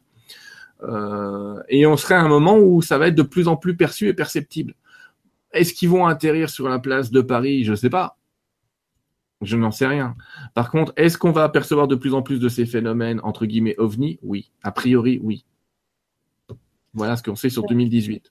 On sait aussi que 2018 sera euh, euh, une année où... Je ne sais pas ce qu'ils entendent par là. Pour le moment, ils me parlent de résurgence politique. Je ne sais pas ce qu'ils entendent par là. C'est-à-dire que la politique changerait. J'ai du mal à voir comment aujourd'hui, je dois t'avouer. Il ouais, c'est le cerveau gauche qui va encore savoir comment. Mais euh, en gros, on nous dirait qu'il y a quelque chose qui fait que ça peut plus trop être comme avant, quoi. Merci. Lueur d'espoir. On peut Ou pas. ou pas, ou ouais, ça peut changer pour encore autre chose de plus ouais, On sait jamais, tu sais, si on se prenait une météorite sur toute la côte ouest des États-Unis, euh, ça pourrait changer un peu la face du monde. Si on avait un super volcan qui explose, ça pourrait aussi changer la face du monde. Ah ouais, ah ouais, pourquoi, comment? Si on avait une impulsion électromagnétique qui coupe toutes les communications, ça pourrait aussi être comment? Alors, je suis pas dans ces théories trop catastrophiques, mais ça fait aussi partie des, possibles, tout ça. Ouais, effectivement. J'en bafouille tellement, juste à imaginer. et quand tu dis ça au guide, la réponse, c'est un peu un truc du genre, euh, c'est vous qui voyez. Hein. Euh. ouais, merci. Ouais, cool. Ouais, mais peut-être, euh, peut-être effectivement, plutôt dans, dans cette idée de d'une visite euh, venue d'ailleurs qui serait déjà pas mal comme euh, gros bouleversement ah bah, Moi, c'est ce que je me suis toujours dit. Il faut se souvenir que Kennedy, avant d'être assassiné, avait fait un discours dans lequel il avait dit euh, que deviendraient les peuples si une soucoupe volante atterrissait là? Et c'est vrai que je garde, je garde cette phrase en me disant, effectivement, si en plein champ de Mars à Paris, on avait une soucoupe qui atterrissait et, et 43 mecs qui, avec un portable, filment un espèce de truc qui sort de là, j'allais dire, euh, même s'il décollait et qu'on les reverrait plus à tout jamais, il se passerait des trucs, quoi. C'est pas mal, ouais. C'est marrant parce que j'ai fait ce rêve il y a deux jours et c'est un rêve que je fais de façon cyclique qui je me suis modifie dans les détails, mais en gros, ça arrive comme ça par la fenêtre, on peut tous le voir et je me vois toujours en train de filmer ou photographier. Et là, il y a deux jours, j'étais en train de filmer, photographier, d'un coup, je vois qu'on me voit et je me dis, cache ton appareil, tu sais. C'est pas dans la peur de l'alien ou quoi qui s'approchait, c'était cache mon appareil, il faut pas que je pense que je le cache, sinon il pourra se. Eh ben, c'est pas la seule à faire ce rêve. C'est beaucoup ah de gens qui font ce rêve, ouais. Hmm. C'est dingue. Et je le trouve très réel, très détaillé, il y a tout, hein. je suis dedans. Hein. C'est donc voilà, moi ça me parle en tout cas de quelque chose qui qui pourrait être de cet exemple-là. Il y a Patrice qui parle du volcan du Yellowstone par exemple. Oui. Et euh, là on a vu euh, notamment au Mexique. Ouais, il y a plus de chances qu'il explose si la NASA veut s'en occuper comme elle veut le faire que naturellement. Mais euh, la NASA voudrait leur refroidir. Ils ont trouvé une nouvelle technique, les mecs, vous inquiétez pas, on va mettre une grande sonde dedans, on va balancer de l'eau froide, puis ça va aller. Sauf que on le fait même pas sur le feu, sur les casseroles de. Non, ah non, ben non, mais personne le ferait dans le feu. Mais eux, ils veulent le faire dans un super volcan, les mecs. Donc tu te dis, euh, on est où, quoi? What the fuck? C'est quoi le truc? Euh, bon, il y a peut-être quelque chose que j'ai pas compris, mais effectivement, tu te dis, putain, prenez une casserole d'eau chaude, les, gars, et mettez... à 30%, il y en a un qui a dû avoir cette idée. S'il ah te plaît, pose la chose, discute avec un cerveau gauche et développe. Mais t'as raison, Nora. Mettez un glaçon dans, dans l'eau de vos potes, vous allez voir ce qui va se passer pour le glaçon. Je veux dire par là, c'est, enfin, c'est, bon, bref. Sur Yellowstone, oui, il y a, y a quelques canalisations qui parlent de, de, de son explosion. Effectivement, euh, j'ai j'ai eu des visions comme ça, mais elles sont, elles sont fugaces et, et, en fait, je peux pas valider que ça va arriver ou pas. C'est, c'est pas ce que je vois majoritairement. Moi, encore une fois, faut pas oublier qu'on voit chacun un angle différent du temps et de l'espace. Chacun une part de vérité. Oui, 7 milliards de vérité, ça fait beaucoup. Exact. Bon, Michael qui nous dit Lorsque nous parlons à nos guides ou autres, peut-on avoir des ressentis physiques venant de leur part, du type euh, chair de poule par exemple? Oui, même plus que ça parfois. On peut avoir des tas de, de ressentis physiques. Euh, j'ai une dame qui me dit qu'en gros, elle a un orgasme à chaque fois qu'elle canalise. Ah, Donc là, ça va inciter plein de femmes à, s'y mettre. euh, on peut avoir, on peut avoir tout un tas de, de ressentis dans le corps, euh, de ressentis dans le corps avec les guides. Le ressenti majoritaire, c'est la paix, vraiment, un état de paix où justement ton petit cerveau gauche, il se met sur pause et rien que ça, c'est du bonheur. Rien que ça, c'est du bonheur. Euh, des frissons, un, petit coup de frais, la sensation. Il y, a, pas mal de gens qui ressentent des mains sur des épaules. Il y en a qui ont l'impression d'avoir des ailes qui poussent. Euh, mais oui, il peut y avoir des sensations, tout à fait. Ou rien, que les gens qui aient rien ne s'inquiètent pas. Ça arrive qu'on ait rien. Je reviens sur euh, ce qu'on disait juste avant parce qu'il y a Franck qui dit Waouh, Nora, j'ai fait ce rêve de la même façon au moins trois fois de suite et pareil, de plus en plus de détails et idem avec l'iPhone. Il voit que je les vois et je ne sais pas quoi faire, genre comme un gosse pris sur le fait. Ouais, c'est ce que je te dis. Euh, je crois que tu es la cinquième, sixième, septième personne à, me raconter ce rêve-là. Waouh. Hmm. Ah, Elenda qui est là. Coucou Elenda, qui nous dit question de, question de l'alien qui fume. Ah, il y avait peut-être une question de quelqu'un qui s'appelle Alien qui fume. Merci Hélène d'avoir euh, remis. Euh, bon, la question d'Alien qui fume, vas-y. Alors, Alénora, demande-lui ce qu'il pense des anges gardiens, des gens qui en ont bavé grave dans leur vie ou leur jeunesse, subissant des actes dégueulasses ou étant les anges gardiens de ces gens-là. Comment ça se passe dans, ces cas difficiles euh, des, personnes qui ont des vies vraiment très compliquées? Est-ce qu'ils n'ont pas d'anges gardiens? Est-ce qu'ils en ont mais ils ne font rien? Il y, a, quelque chose qui est très compliqué qui mériterait carrément une autre conférence, mais il y a quelqu'un qui le fait mieux que moi. Euh... Bon, c'est pas grave. Mais en fait, il faut savoir que quand vous entrez dans la vie, on parlait tout à l'heure de libre arbitre, on a quand même, je vais dire, quelques étapes majeures dans notre trajectoire auxquelles on ne peut pas échapper. Donc je pense qu'il y a quand même une certaine part de destin. Je ne pense pas, c'est ce que les guides m'enseignent depuis un bon bout de temps on a une certaine part de destin. Mais on va dire que c'est la trajectoire entre ces petits morceaux là, on va d'un point A à un point B. Entre le point A et le point B, on fait ce qu'on veut. Mais le point A et le point B sont obligatoires parce qu'on a décidé de vivre cette expérience. On a décidé de vivre la maladie, on a décidé de vivre euh, le handicap, on a décidé de vivre un viol. Euh, et ça fait, c'est très flippant de se dire qu'on a décidé ça euh, vu de leur côté, de la part des guides, ils voient ça avec tellement de recul qu'ils disent, bah écoutez, c'est comme vous quand vous allez dans un parc d'attractions. Hein. Il y en a qui veulent un manège euh, super doux, super calme, et puis il y en a, il y a rien à faire. Il faut qu'ils aillent encore se taper le train des horreurs, le truc qui va leur faire peur, en sachant qu'il se passe rien, parce qu'à la fin, tu sors et tu dis, ah, il s'est rien passé, mais pendant que tu étais dedans, euh, si si, c'est passé deux trois trucs quand même. et c'est un peu ça, vu de la vision d'en haut. c'est compliqué à dire et ça m'a posé plein de questions, ça m'en pose pas mal en ce moment. Mais les guides m'ont dit, attends, on va te donner des témoignages.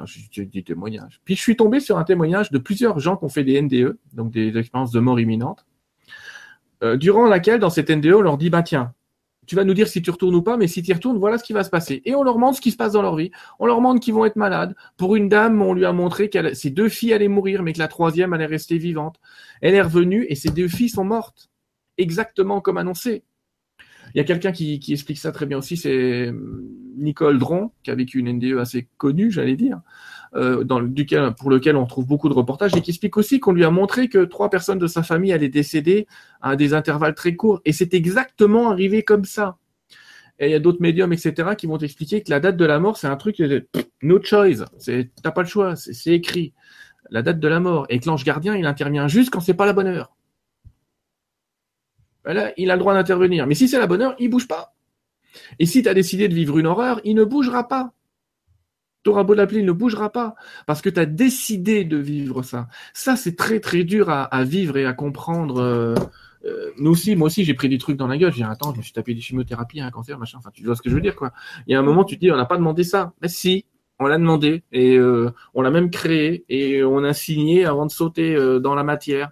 Et c'est vrai que c'est super dur à comprendre et que tu peux pas dire à quelqu'un qui a été violé, mais si, tu as voulu être violé. Non, évidemment. Évidemment que c'est inacceptable comme le meurtre, le machin, tout ce que tu veux. C'est totalement inacceptable. Cependant, et en même temps, on va dire, dans une vision supérieure, c'est ce qu'on nous dit. On nous dit qu'on est venu vivre cette expérience-là. Et ça ne veut pas dire que l'ange gardien n'était pas là. Euh, parfois, l'ange gardien, il est là pendant certains viols. C'est dur de parler de ça, mais euh, il y a une dame qui me racontait à quel point pendant qu'elle était violée, elle était plus dans son corps. Elle était plus là. Elle était vraiment plus là. Ce qui se passait, elle le voyait, euh, mais elle sentait, elle n'était pas là.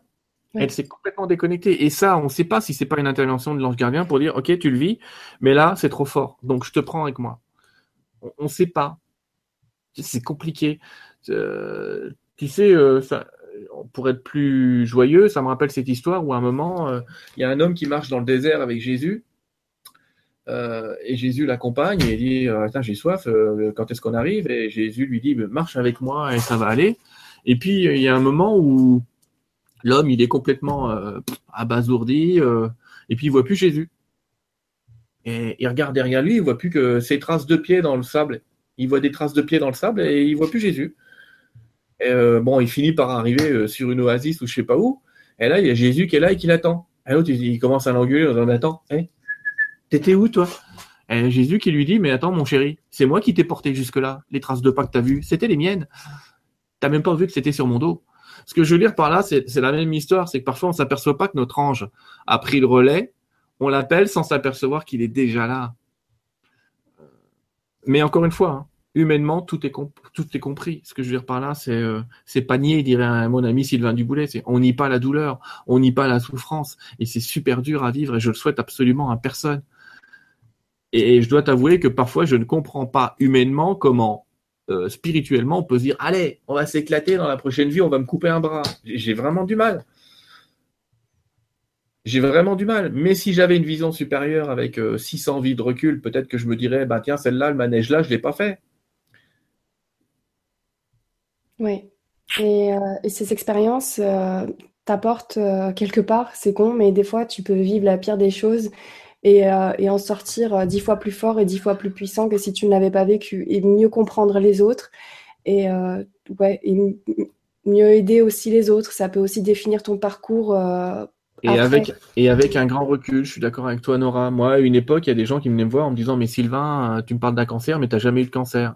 Je suis désolé, j'en ai eu un. Donc maintenant, quand ils commencent à me dire Ouais, j'ai un cancer, machin, je dis bah, Ça tombe bien, j'en ai eu un aussi. Ça calme et ça remet tout le monde à sa place aussi pour dire Attends, pourquoi cette expérience serait plus terrible qu'une autre? Et on est toujours à dire non, non, celui à qui ça s'est arrivé, alors lui c'est grave. Ah non, mais non, mais moi c'est grave. Ah ben mais moi c'est encore plus grave. Ah non, mais moi tu te rends compte, j'ai perdu mon enfant, c'est l'expérience la plus horrible. Oui, d'accord, mais moi j'ai plus de jambes. Tu penses que c'est sympa? À un moment, on fait un concours de souffrance sur cette terre. Lequel des deux a le plus souffert pour qu'on l'écoute? Non, on souffre tous, donc on, s'écoute tous. On souffre tous et la souffrance, elle est relative. Moi, je me souviens que dès que j'ai mis les pieds dans un foyer et que j'ai vu avec qui je, les expériences des autres, je pensais que moi, c'était chaud, mais là, je me suis tue. C'est bon.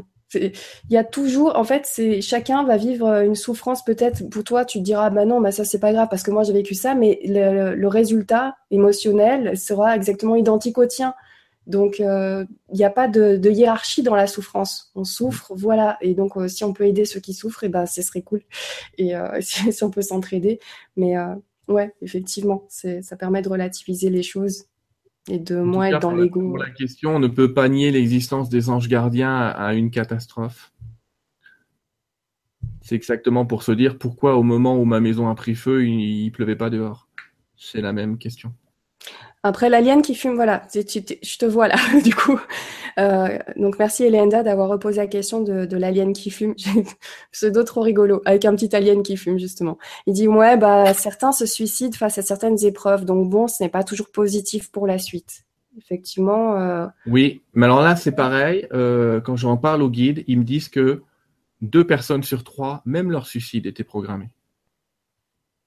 Deux sur trois. Et quand c'est le troisième, c'est-à-dire que c'était pas prévu, euh, bah, il doit revenir terminer la fin de son temps. Donc ça va pas être drôle non plus pour lui. Ça veut dire que s'il avait six mois à vivre, il va revenir pour six mois et il va mourir à six mois.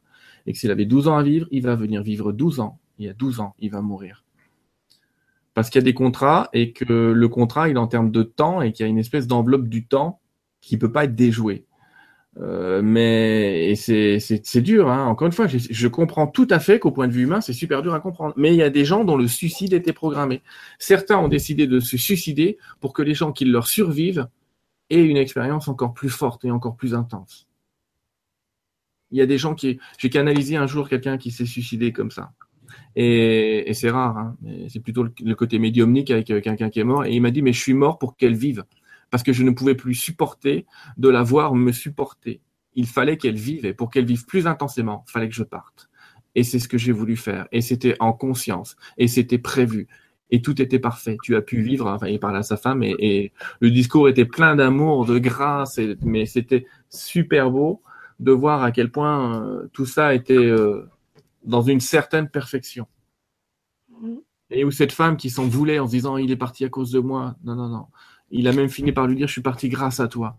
C'est ton amour qui m'a porté dans, cette délivrance que j'ai reçue et, qui a été fantastique pour moi. Je suis pas en train de dire, euh, en train de dire que le suicide c'est un truc génial, hein, d'accord? Non, parce que justement, à l'inverse, d'autres peuvent avoir ça et se dire. ne pas dire ce que j'ai pas dit. Non, Encore une fois, si c'est pas le temps, c'est pas le temps. un hein. cas précis, un exemple précis. Bah, c'est vrai qu'on est en direct et des fois on va s'arrêter sur un point et on oublie que attention. Bah, écoutez ce que j'ai dit juste avant. Si c'est pas l'heure, vous allez devoir revenir dans des conditions encore plus effroyables. Donc voilà, il y a, l'autre côté où au contraire on va se dire bah non finalement je le fais pas euh, ou certains vont faire des tentatives se dire bon voilà ça m'a réveillé, ça a réveillé le truc qui fait que aujourd'hui, je sais que ça va aller. Ou, ou bah, du coup, bah, comme j'ai plus rien à perdre et que j'avais pensé ça, et ben autant vivre ma vie pleinement, quitter mon taf et aller faire autre chose. Et voilà, comme j'en étais arrivé au point où je m'en foutais de tout, autant profiter de la petite vie. On verra bien ce que le hasard mettra sur ma route. Tu vois, il y a plein plein de solutions autres que ça. Donc vraiment c'est des situations très difficiles et, euh, je pense qu'on ne pourra jamais comprendre les choses telles que la personne qui les vit à ce moment-là, telle qu'il comprend cette personne. Mais, euh, mais en tout cas, voilà, si vous vivez des moments difficiles, euh, on pense à vous et euh, essayez de positiver. Il y a toujours une lumière au bout du tunnel, tout le temps, tout le temps, tout le temps. Moi, je suis plutôt du côté, euh, tiens, curiosité de l'avenir, je prends ma vie en main et voilà, je, vais voir ce que je vais en faire, au lieu de me dire, tiens, j'arrête. Voilà, c'est plutôt comme ça que je penserais.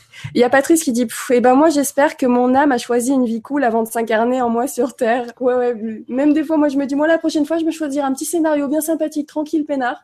Celui-ci il était bien mais intense, hein, les péripéties ça va bien, ça fait un beau film, mais euh, c'est chiant. On, peut se prévoir ça, non, en y pensant à l'avance pour une prochaine vie ou pas ou... Je pense pas. En fait, la vie, c'est pas un grand fleuve tranquille, dirait euh, le film, mais euh, on n'est pas venu vivre la petite maison dans la prairie, j'allais dire. Et encore, la petite maison dans la prairie, il pleure à chaque épisode. Mais non, non, on est venu vivre. C'est une aventure, la vie. Hein.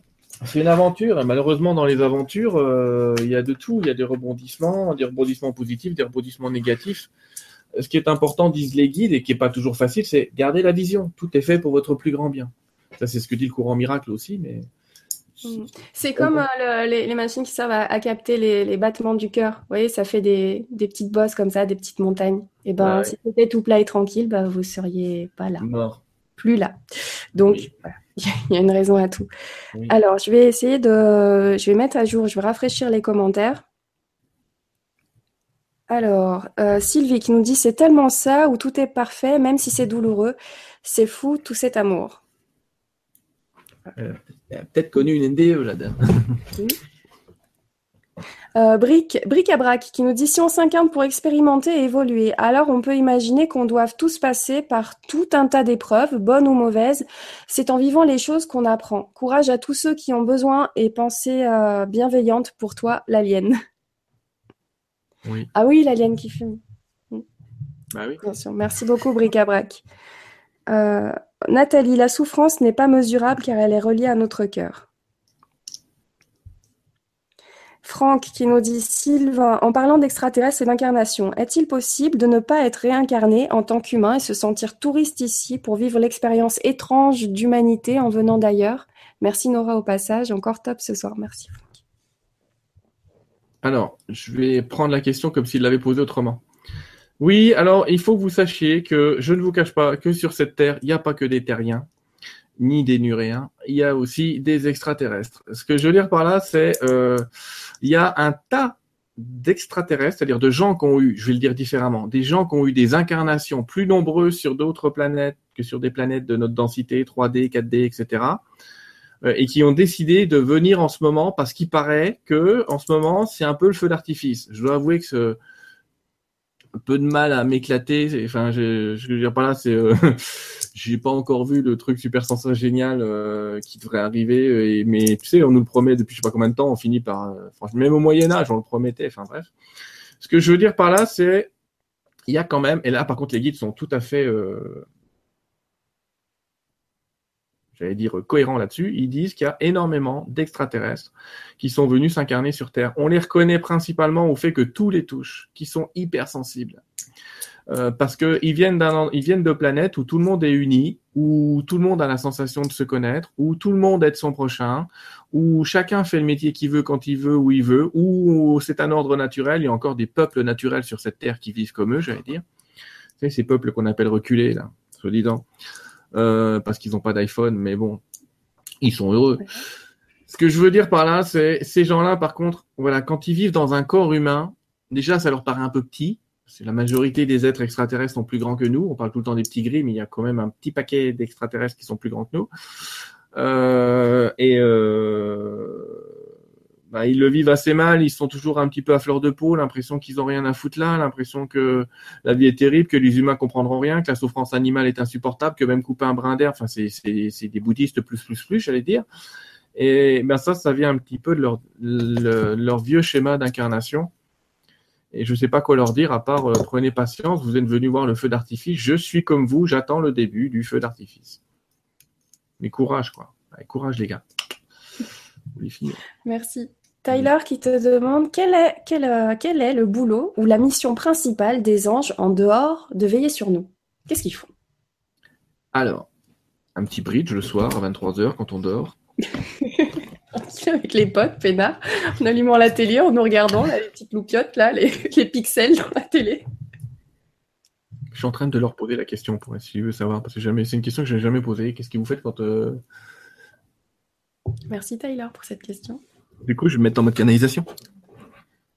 Ok. Ouais, c'est une voix d'âme, je vais laisser mon âme passer.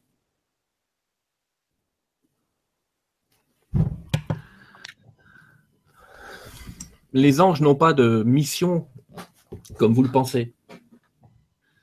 C'est vous qui exercez ce mot de, mission, de fonction, de travail. On aurait l'impression que les anges se lèvent le matin à 7 heures pour aller un petit peu s'occuper de leurs petits humains préférés, les nourrir, les faire grandir, les empêcher de faire trop de bêtises et qu'à 23 heures, les anges vont aller se coucher euh, après une journée bien occupée parce que quand même, ces petits humains, euh, ils sont marrants, ils périllent de partout et si on les laissait faire, ils détruiraient leur propre planète.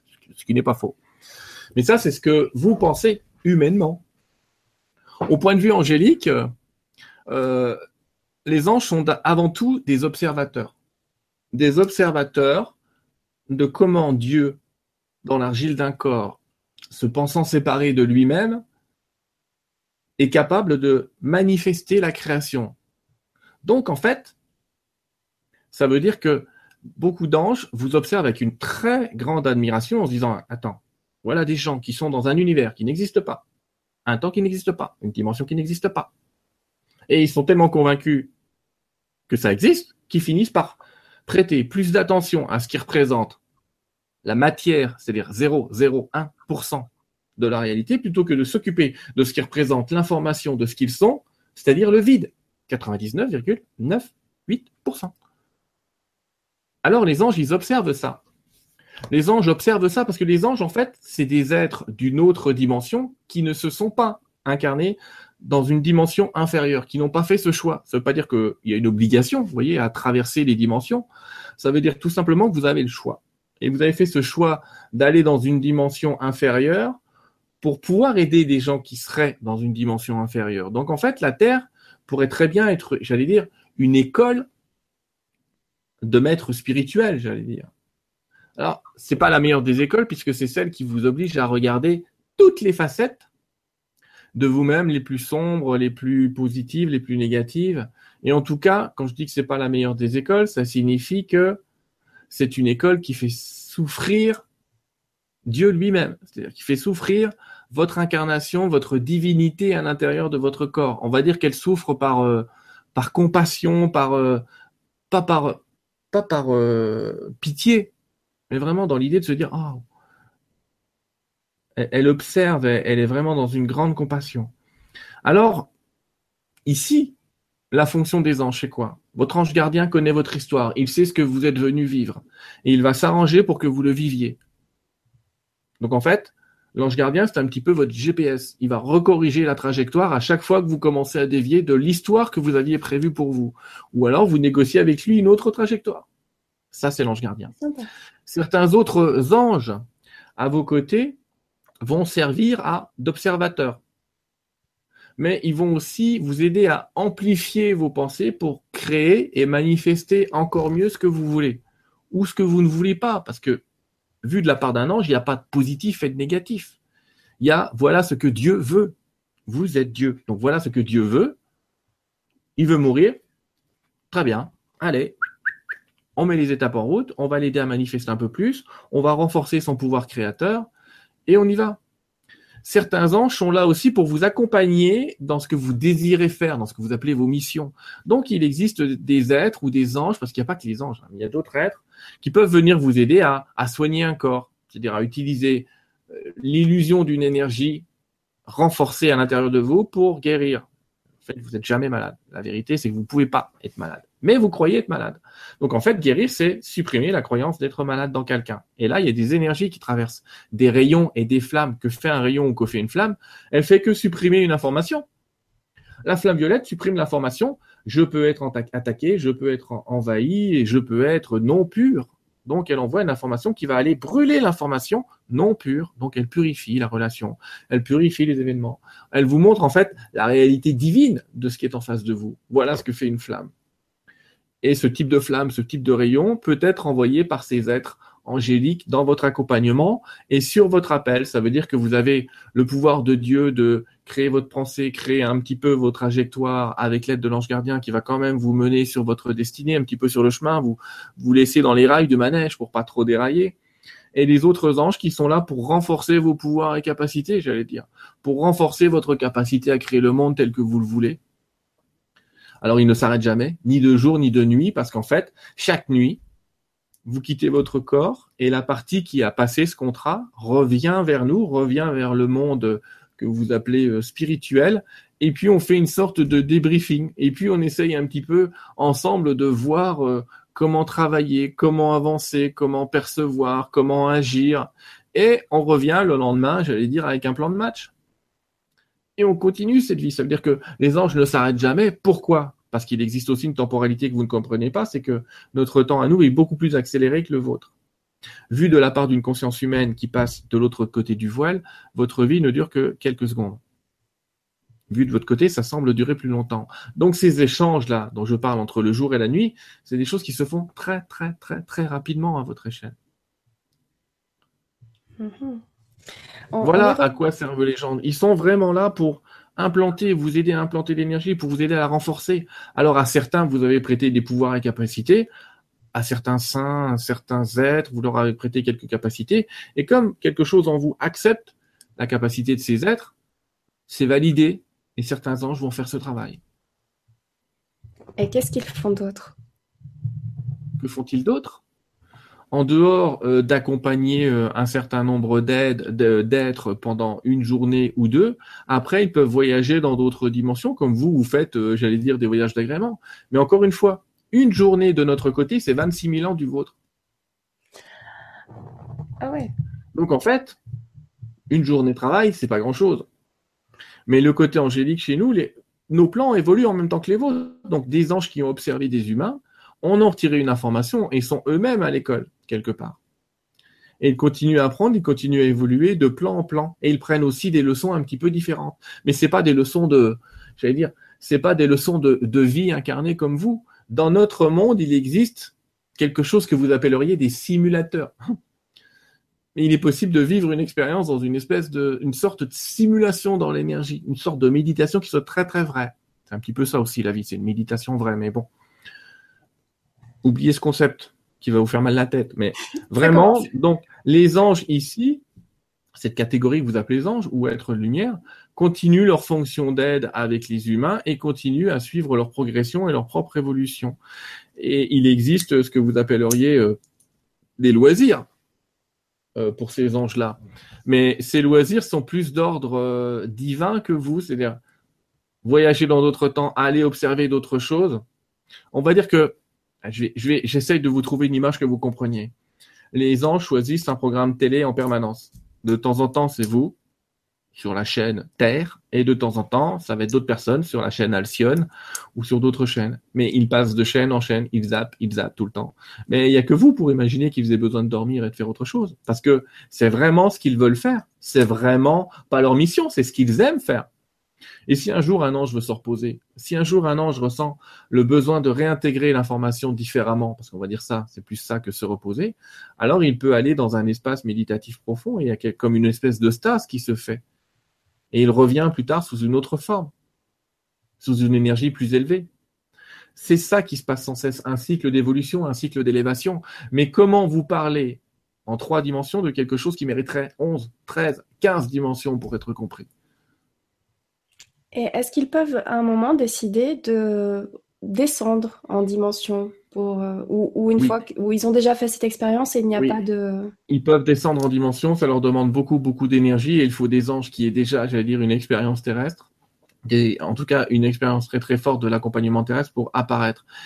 Apparaître sous forme de lumière et quelque, sous une forme relativement lumineuse et quelque chose relativement aisé pour eux, et vous pourrez les voir soit sous forme de points lumineux, bleus pour des archanges, euh, un petit peu blanc pour des anges, un petit peu rose pour euh, des, des chérubins qui sont d'autres types d'anges, mais et puis d'autres types de déités, mais ils peuvent aussi vous apparaître sous forme de colonnes de lumière. Et pour certains qui vont utiliser eux leur propre élévation vibratoire, alors cette colonne de lumière se transformera en quelqu'un de quasiment matériel pour eux. Et ils verront ces anges. Ce que vous appelez les ailes des anges, en fait, c'est une aura très très lumineuse qui est à leur côté et qui peut vous faire penser à des ailes. Mais c'est une aura blanche qui se déploie des deux côtés. Voilà. Est-ce qu'on peut retrouver cette aura sur des personnes euh, sur Terre? Oui, dans un état méditatif profond et après un certain nettoyage de la conscience, tout à fait, absolument. D'accord, merci beaucoup. J'ai une question d'Eleanda qui nous dit, qui nous rapporte la question d'ailleurs de Fleur d'Isop, qui dit Et pour des voix, des messages qu'on capte dans son sommeil, peut-on parler de channeling ou est-ce que ce sont les anges qui nous parlent dans le sommeil? Laisse-moi Le lien est plus facile. ah, c'est toi. Bah oui, gentil. Elle, me me laisse pas revenir. Tu peux répéter la question, s'il te plaît? Ouais, donc Fleur d'Isop qui nous dit Et pour des voix, des messages qu'on capte dans son sommeil, peut-on parler de channeling ou est-ce que ce sont les anges qui nous parlent à ce moment-là pendant son, notre sommeil? Non, on peut pas parler de channeling parce que le channeling est un acte conscient, donc pas un acte inconscient. Alors, après, on va se battre un peu sur des définitions. Si on veut dire que canaliser, ça veut dire entendre des messages, oui, la nuit, en entends quand même. Mais canaliser, c'est peut-être être conscient, c'est que le processus soit, en tout cas, vu par moi, j'ai tendance à dire c'est un phénomène conscient. Parce que parler en rêve la nuit à des guides, à des anges, je fais parler en rêve la nuit à des guides, à des anges. C'est pas canalisé. C'est, c'est, alors, après, arrive souvent la question de oui, mais quand est-ce que je rêve et quand est-ce que j'ai réellement reçu un message? C'est la, la j'allais dire, la, qualité visuelle de ton souvenir qui va te répondre. Là, Nora, tout à l'heure, tu me disais, j'avais vraiment l'impression d'y être à ma fenêtre, j'avais vraiment l'impression d'être dedans, tu vois, alors que quand c'est un rêve, entre guillemets, plus conventionnel, c'est, c'est un petit peu plus flou, c'est un petit peu plus, euh, ça part un petit peu dans tous les sens, j'étais là, puis j'étais là, puis j'étais là, puis j'étais là. Là, c'est plutôt de l'ordre du rêve, mais quand il y a eu une communication ou une information, ou une entrée dans les annales akashiques, comme dans ton cas, euh, c'est très vivant c'est très vivant, c'est très en 3D et on a même l'impression que si on vous pinçait dans ce monde-là, vous vous sentiriez quelque chose. D'ailleurs, il y en a qui sentent des choses. Mais c'est ça la différence entre un rêve ou un, voyage dans la conscience euh, fort, un voyage astral fort, on va dire. Merci beaucoup. Tyler qui disait, qui, c'était sa question auquel euh, tu avais répondu. Donc, euh, donc c'était toi, mais un autre toi. Est-ce que tu pourrais le définir pour Tyler? Qui était ah, ah, celui qui parlait, c'était, on va dire mon âme ma partie supérieure, d'accord, qui porte un nom, s'appelle Scylla, c'est pas exactement son vrai nom, mais il n'est pas question de donner, euh... faut jamais donner vraiment son nom d'âme, parce que pour ceux qui justement veulent faire de la magie, on peut s'amuser longtemps avec. Mais bon. Donc Scylla, euh, c'est mon âme supérieure, et là je me dis, Sylvain, est-ce que tu as encore ton bon vieux schéma qui traîne quelque part? Et vu le chantier actuel, je me dis, sûrement, euh, le voilà. Hop Ceci est une photo Non, je plaisante. Bon, c'est toujours le même. Ça s'appelle la charte de Saint-Germain, ce, super dessin. Attends, je vais le mettre en moi-même en plan. Hop, comme ça je le vois. Euh, voilà ce que nous sommes. Nous sommes un être en bas. D'accord? Celui qui est marqué dans le, dans le feu violet, là, c'est pas forcément la super représentation. Et en fait, on a ici notre. Allez, on va l'appeler Dieu, celui-là. D'accord? Qui a plein de rayons et qui communique avec tous les êtres humains, toutes les dimensions. Euh, dans la charte on notre divinité intérieure. C'est ça? Pas intérieure, c'est très extérieur. Oui, parce que là, c'est à l'extérieur, mais euh, on a toujours un problème de vocabulaire avec tout ah, ça. Il est à l'intérieur, mais il est à l'extérieur. De toute façon, tout ce qui est dedans et dehors, comme ça, on est foutu. C'est ça. Ouais, bon. En tout cas, cet être au-dessus, tu vois, il est relié à tout. Il est relié à toutes les dimensions, à tous les champs et à tous les espaces. Il est relié à toi, à moi, à tout le monde. Mais au milieu, donc on l'appelle la divine présence Ayam dans la charte. La présence je suis. Et ceux qui ont vécu une NDE comprennent ce que signifie je suis. Alors que sur Terre, je suis désolé, on va pas comprendre. Donc c'est même pas la peine d'essayer. Et entre les deux, il existe euh, l'être, euh, le corps supérieur ou je sais pas quoi, mais un être qui est à la fois entre le Dieu qui va peut-être te regarder et de temps en temps, ça arrivé rarement, mais ça arrivé de communiquer avec la source et la seule chose qu'elle vous dit, c'est je t'aime et il se passe rien. Ok. Mhm. Bon. Euh, et au milieu, un être qui est un être divin, qui est en fait notre véritable essence euh, divine, qui a conscience de justement des choix qu'on a fait sur Terre, de nos fameux programmes, de nos fameux trucs. Et quand on canalise, la plupart du temps, on parle avec lui. C'est-à-dire que même quand je dis que je parle à Saint-Germain, ce qui se passe en vrai, c'est que lui parle à lui, et au bout d'un des rayons, là, je le fais mal, mais au bout d'un des rayons, il y a Saint-Germain. Donc Saint-Germain répond, qui parle à, au monsieur là-haut, qui parle au monsieur là, qui parle au monsieur là. C'est un peu comme le téléphone arabe. C'est vrai que de temps en temps, il peut y avoir un peu de décollage. Communication directe, quoi. C'est compliqué. Il n'y a jamais vraiment de communication directe. Elles sont très, très rares. Parce qu'il faut avoir, encore une fois, un état méditatif et un état de déconnexion. Alors, quand, quand ton cerveau gauche est déconnecté, tu peux parler directement par lui. Et là, ça va être beaucoup plus direct parce qu'il n'y aura même plus la traduction. Ce sera beaucoup plus direct. Il va répéter mot pour mot ce que, ce que Saint-Germain aura dit. Il n'y aura même pas de translation de, de, langue ou de je sais pas quoi. Ce sera du mot à mot. Mais il faut savoir déconnecter. Et ça, euh, il y a des tas de gens qui vont s'y mettre dans les années qui viennent. Tu vas voir, cerveau gauche, cerveau droit, on va en entendre parler de plus en plus. Euh, mais voilà, donc c'est pour parler, pour dire, euh, monsieur, ben, le monsieur qui vient de parler, c'était lui. Alors ce qui est rigolo, c'est que de temps en temps, j'enlève les lunettes effectivement parce que en fait, je vois flou bêtement. Et puis de temps en temps, ben, je les garde. Et je sais pas vraiment d'où vient ce phénomène. C'est que mais, il est assez terrifiant parce que il signifie en fait que même le fait que je vois mal et que j'ai besoin de ces lunettes pour voir est une illusion. Puisque quand je le canalise, j'enlève mes lunettes et je vois aussi bien que quand je les ai. Euh, quand je les ai en mode normal, j'allais dire. Tu vois ce que je veux dire? C'est là que tu dis what the fuck. Je confirmé à chaque fois, hein, c'est automatique. Hein, voilà, hop. Bah, pas à chaque fois. Il y en a qui le laissent, il y en a qui les enlèvent. Et puis des fois, je les enlève parce que je me dis d'habitude, ils me les enlèvent et paf, je vois flou, donc je suis obligé de les remettre. Donc, euh, ça m'amuse un peu. ah non. En tout cas, Tyler te dit waouh, mille merci pour ce partage, tout simplement. J'en profite pour te dire que sur les autres émissions, c'était aussi arrivé. Ça arrive, cette énergie arrive, cette information arrive, en tout cas, cette communication s'enclenche et euh, elle, elle, s'en va comme elle est arrivée. Donc on n'a pas le temps de dire au revoir, tout ça. Donc je ne veux pas paraître impoli. Hein. voilà. Oui, il y, a, eu une émission qu'on avait fait avec toi, c'était Saint-Germain qui s'était présenté et c'est vrai que tu t'étais mis à discuter avec lui à un moment. oui, oui, c'était. Bah, il y a un moment, faut se déconnecter. À un moment, tu es en lâcher prise et tu te dis, ok, mm. j'y vais. Voilà. Je... Allez, bon. Mais de toute façon, ils aiment bien qu'on discute avec eux, hein, t'inquiète. Ah ouais, là, mets-toi à ma place. Je suis en train de faire une interview avec Saint-Germain, tu vois. Ah, c'est cool. je ne connais pas des masses qui, dans ma culture, est très, très, très loin. Et donc, je veux pas froisser ou. Euh, non, en fait, ils sont jamais froissés. Ils sont très, très amusés par vos questions. C'est ce que je me dis. À chaque fois, ils sont, ils sont plus élevé, tout ça sur plein de points, donc euh, il supportera les petits défauts si on a qui passent. C'est pour ça que si là, elle a commencé par dire, attendez, vous avez une vision très humaine de la mission avec l'impression que les anges vont au boulot. Non, en fait, euh, ils font. C'est justement la nuance entre le monde divin et le nôtre. C'est que nous, quand on fait un travail, c'est un travail, tu vois. Même notre mission entre guillemets, il y a les gens qui veulent leur mission, c'est quand même un travail pour eux la plupart du temps, dans leur tête ou dans une partie de leur esprit. Alors que ça, ça n'existe que sur Terre. Ailleurs, il n'y a pas de travail. Il y a, allez, on va voir un humain, eh ben on s'en occupe pendant 5 secondes, mais 5 secondes, ça fait quoi? Ça fait 40 euh, ans de ta vie. Enfin voilà, c'est tu vois ce que je veux dire? Puisque notre vie dure 20 secondes, donc euh, oui, donc ça fait peut-être 30 ans. Et puis après, tu peux changer d'ange parce que bah oui, bah c'est bon, je change de chaîne, je zappe. Oui, bon, non, je n'aime pas les replays. Allez, hop, pour le, moi je passe au suivant. Ils font leur vie. Il y a euh, Marie qui te dit par rapport aux lunettes, les aveugles voient quand ils font une NDE. Oui. Tu vois, quand on, est dans cette autre énergie. Euh, ah ouais. Il y, a, des témoignages que vous pouvez retrouver sur Internet, dans YouTube, euh, d'aveugles qui ont fait des NDE, et c'est des gens qui n'ont donc jamais vu des couleurs ni rien, et qui vous décrivent ça de manière euh, fantastique. Ouais, effectivement. Mmh. je vais peut-être prendre une ou deux questions. Et, ensuite, parce que là, on, est, on est bien niveau timing. c'est, je sais que c'est pas épuisant pour toi, mais euh, on va quand même essayer. Enfin, je le sens comme ça. Voilà, faut respecter le corps humain se couche encore, tu sais. Exactement. euh, bien que j'ai cette question qui est revenue plusieurs fois, est-ce qu'il y aurait des, des, messages, que ce soit par Saint-Germain ou quelque chose, je sais pas, quelque chose de très varié? Est-ce que tu veux qu'on prenne une ou deux questions et que tu vois si avec le temps il y a un message qui arrive ou pas?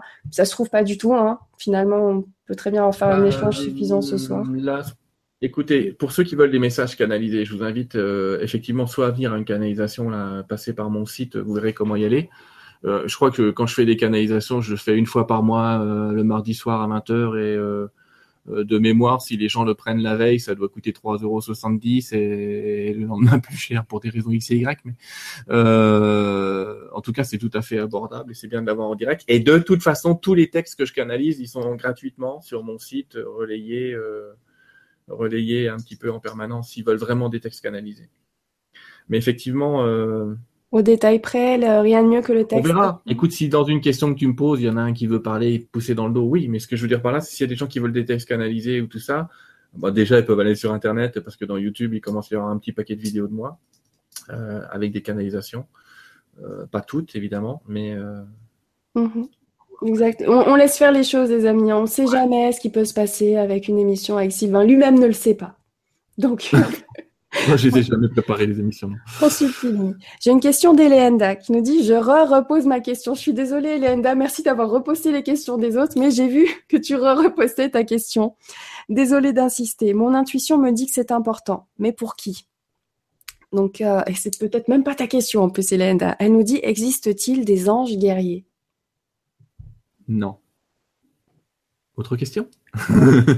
Non, la notion d'ange guerrier, c'est peut-être la, notion la vision qu'on a de, de Michael, encore une fois, euh, en mode guerrier, en train de tuer le démon. C'est une image très humaine qui considère que le bien et le mal existent. D'accord?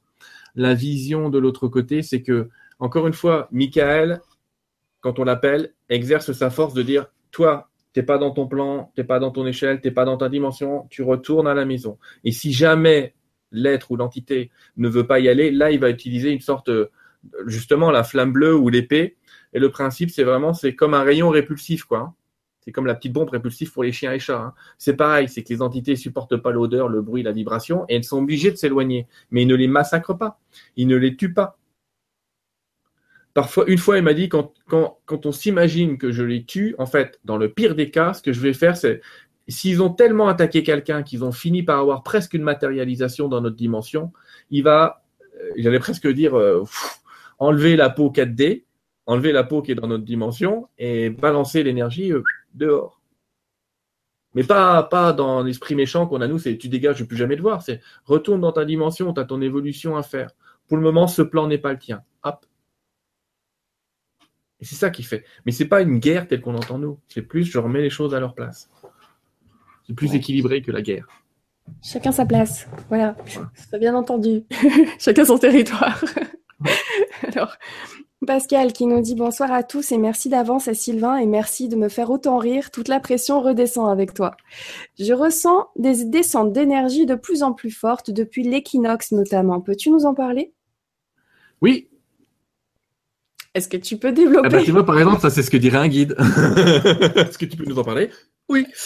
de nous l'expliquer. Oui. Euh, en fait, le taux vibratoire, encore une fois, je ne suis pas le seul à le dire et ça fait très cuicul les petits oiseaux, mais euh, le taux vibratoire de la planète est en train d'évoluer. Donc, on est de plus en plus en contact. Les dimensions qui étaient un peu éloignées auparavant commencent vraiment à se rapprocher. Euh, c'est très très fin et parfois pas qu'elles se touchent parce qu'on aura un vrai souci, mais c'est très très fin cet écart. Et il y a de plus en plus de gens euh, ils m'écrivent euh, et vous pouvez m'écrire. Hein, J'aime bien les témoignages. Et encore une fois, moi je réponds pas à tout, c'est impossible parce que c'est, on s'en sort pas. Mais euh, il y a des tas de gens qui témoignent des tas de grâces dans la journée. Ils sont joyeux pendant dix minutes. J'ai un homme fantastique que j'ai coaché il y a quelques jours et qui me disait. Ben moi, je suis en plein boulot, je suis en plein milieu d'une d'une d'une conférence et ah le nirvana quoi. Ah, le truc qui lui tombe dessus, il n'a pas envie de bouger, rien dire, il est bien, et un véritable état de grâce. Et il est obligé d'utiliser pour le coup son cerveau gauche. les autres, ils croient qu'il bug, le gars. Mais non, il vit un état de grâce. Il y a de plus en plus de gens qui vivent des mini-joies. Je sais pas pourquoi j'étais joyeuse, mais là, pendant trois secondes, je me suis senti tellement bien joyeuse, convaincue que tout allait bien. C'est parce que pendant ces trois secondes, là, ils ont les plans, là, nos plans de conscience se sont un petit peu croisés et que tu as croisé quelque chose qui t'a expliqué, qui t'a dit instantanément qu'en fait, il pouvait rien t'arriver et que tu étais dans une grande illusion. Et rien que le fait de le savoir ça et de le vivre mettait dans une joie ineffable, que tu peux, indicible. Tous ceux qui ont vécu ça savent ça on, parle souvent des gens qui ont fait des NDE, mais les gens qui ont fait des NDE, oh, ils en ont un peu marre de revenir dans le corps humain, j'allais dire parfois, parce que c'est difficile et triqué. Mais au début, ils sont super joyeux parce qu'ils savent que cette mort n'existe pas et qu'ils ont compris que c'était qu'une illusion et qu'à un moment, ils ont compris que tout ça, c'était que tout était totalement euh, planifié. Euh, quand tu sais ça, tu peux vivre que dans la joie. Eh bien, on a de la chance parce qu'on vit à une époque et c'est peut-être ça le début du feu d'artifice. Hein. On en est peut-être au, au premier pétard, j'allais dire. Euh, mais il y a de plus en plus de gens qui, de temps en temps, comme ça, spontanément, se connectent à, un truc qui, qui, est merveilleux, qui leur dit que tout va bien et qu'il peut rien se passer. Et ça, c'est génial. Et j'attends que ça, moi. Je suis jaloux. Hein. Quand tu me dis ça, je suis jaloux. Chacun vit ses trucs. Il y en a qui vivent des trucs plus fun, relativement plus fun en tout cas. Alors, Lily qui nous dit S'il y a plusieurs planètes, pourquoi choisit-on la planète Terre Pour ressentir les souffrances humaines et s'en libérer? Et les autres planètes ont-elles d'autres buts de vie? Alors, j'ai du mal à lui parler de ce que je connais pas. Je te cache pas que j'ai beaucoup euh, vécu sur Terre. J'ai quelques incarnations ailleurs, mais dont j'ai pas totalement conscience et mémoire. D'après ce qu'on nous dit, la Terre est une relative exception. J'insiste sur le mot relative exception dans, notre univers, c'est un peu compliqué déjà, qu'est-ce qu'on entend par notre univers On va dire l'ensemble de ce qui est défini par notre galaxie, je vais dire ça comme ça, hein, comme ça on sera très dans la représentation de ce que tu as au-dessus de toi. Mais euh, dans notre galaxie, euh, la Terre est une des rares planètes qui déjà n'est pas dans ce qu'on appelle la Confédération galactique, donc qui communique pas avec d'autres planètes faire du commerce ou je sais pas quoi, hein, genre Star Trek ou, Star Wars, j'en sais rien mais c'est surtout une des rares planètes où la grille, euh, euh, ce qu'on appelle la grille magnétique, c'est-à-dire le fait que les gens savent être connectés les uns aux autres, euh, cette grille-là, elle, elle, est, elle, est, connectée, mais tant qu'on n'a pas une majorité, une masse critique, un certain nombre de personnes sur la planète pris conscience qu'on était tous connectés, on se sent encore séparé du voisin.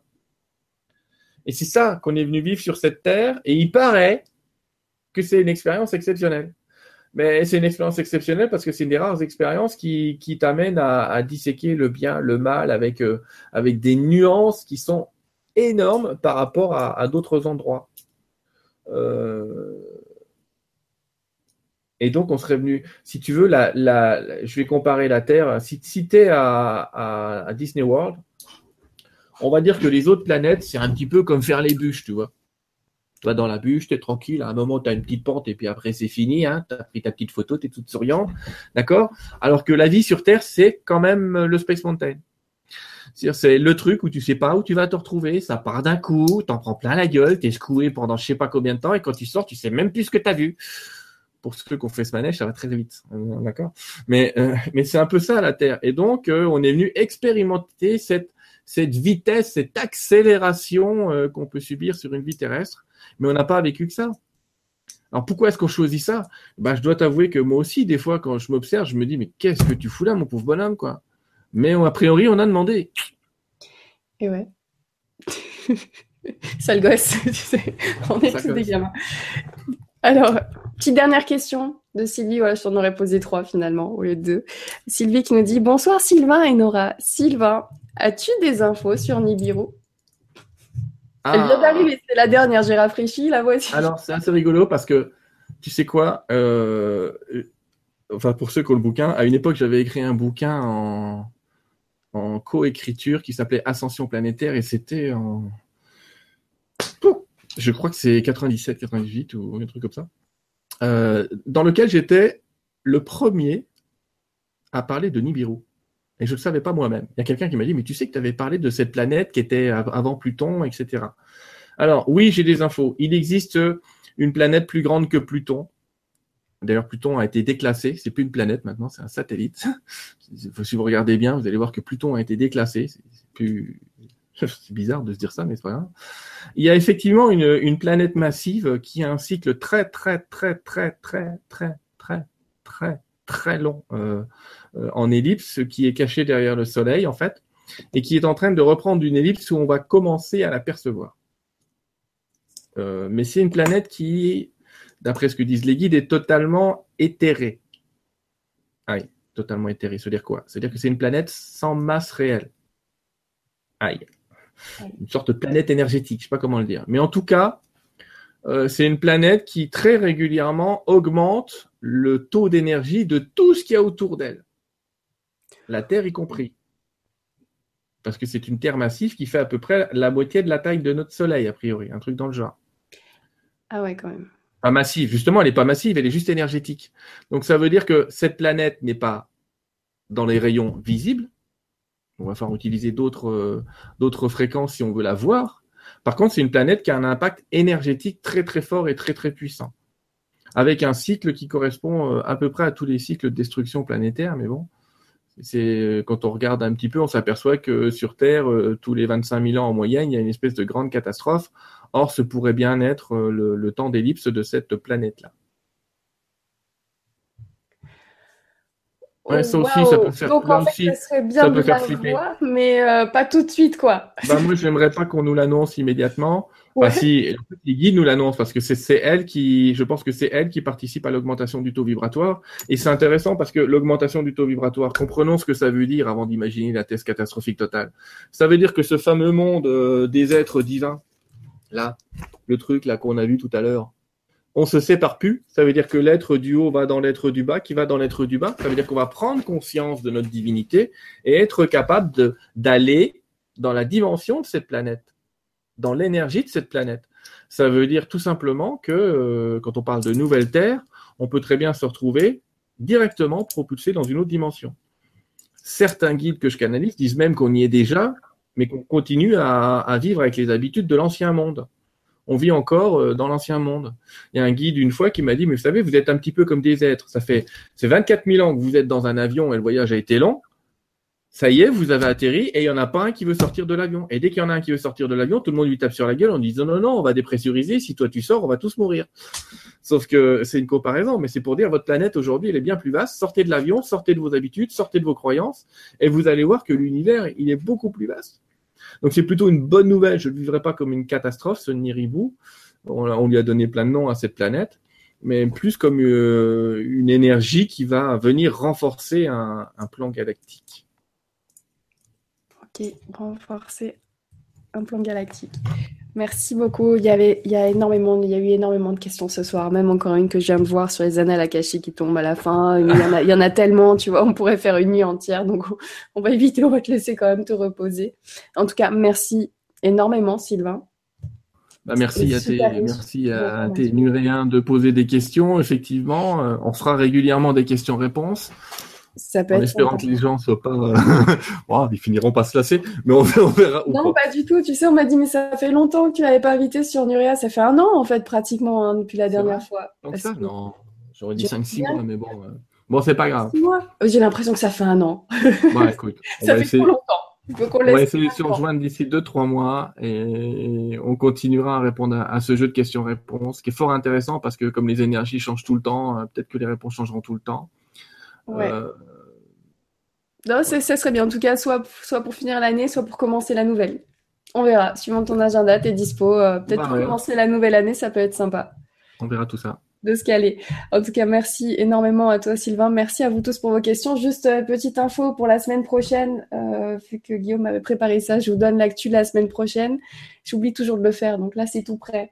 Je le fais. Alors on se retrouve pour un cours vidéo. Ça sera euh, le jeudi 5 octobre. Entamer ce mois d'octobre sur euh, un cours avec Philippe Weber, redonner du sens à votre vie coaching question libre. Tu vois, on reste dans ce thème en ce moment. Hein. J'ai l'impression que c'est un petit peu le besoin de fin d'année. Les, dates se calent et les, intervenants, c'est vous qui me donnez vos dates ou qui fixez les dates, en tout cas sur le choix que je vous donne. Et vous avez tendance à, être un petit peu tous au même moment, comme il faut, sur les thèmes euh, qui se suivent bien. Donc vraiment, euh, voilà, le hasard, quand on le laisse faire, il fait très bien les choses. Et ensuite, on se retrouvera vendredi avec euh, Philippe Mario pour parler des crop circles, mais les liens qu'il y a avec les mandalas. C'est quelqu'un qui a beaucoup, beaucoup travaillé sur les mandalas. Et forcément, bah, le, moment où il s'est intéressé au crop circle, c'est un petit peu en lien quand on voit les visuels, euh, là, il va nous expliquer pourquoi un crop circle, en tout cas certains d'entre eux, ne sont pas faits par les humains, avec euh, justement ce qu'il a appris des mandalas qui sont faits par les humains et la différence qu'il a, les différences qu'il a repérées avec les crop circles. Et depuis, donc, il, travaille beaucoup sur les crop circles. C'est un super artiste. Il fait des tableaux juste incroyables. En tout cas, Philippe Mario a plein plein de choses à nous partager sur euh, les mandalas et les crop circles. Donc, on va vraiment prendre le temps pendant cette soirée parce qu'on va, on va faire une soirée sur ce dossier-là. Donc, n'hésitez pas à nous y retrouver vendredi 6 octobre sur Nuria TV. Si vous regardez cette émission euh, après le 6 octobre, sachez que toutes les émissions sont accessibles en replay librement sur Nuria TV. Voilà, merci beaucoup les amis pour votre présence, pour euh, tout le temps que vous passez avec nous pendant les émissions à poser vos questions et vos commentaires. Vraiment, c'est un enrichissement. On va dans tous les sens. Et ce soir, ça a été euh, fort, puissant. Euh, certains ont assouvi leur curiosité, comme moi. D'autres ont eu des réponses à leurs questions, comme moi. Même s'ils n'avaient pas posé ces questions. Donc merci à ceux qui les ont posées. Voilà, quand on n'ose pas, il y a quelqu'un d'autre qui y pense, donc c'est cool. Merci beaucoup à vous tous. Merci à Pascal, Oli, Brick, Patrice et Léenda qui a, tu as permis à plusieurs personnes d'avoir leurs questions posées pendant l'émission. Donc je te remercie d'avoir fait euh, ce job de remonter les questions que j'ai pas pu voir. Et euh, merci à vous tous pour votre présence, bien sûr. Merci encore une fois, Sylvain, pour ta présence ce soir. Hâte de te retrouver sur Nurea. À très vite les amis, je vous souhaite un bon week-end. Dormez bien, faites de jolis rêves. Et n'hésitez pas à me dire si vous faites les, mêmes rêves que Franck et moi en ce moment. À très vite sur Nuria TV. Ciao les amis.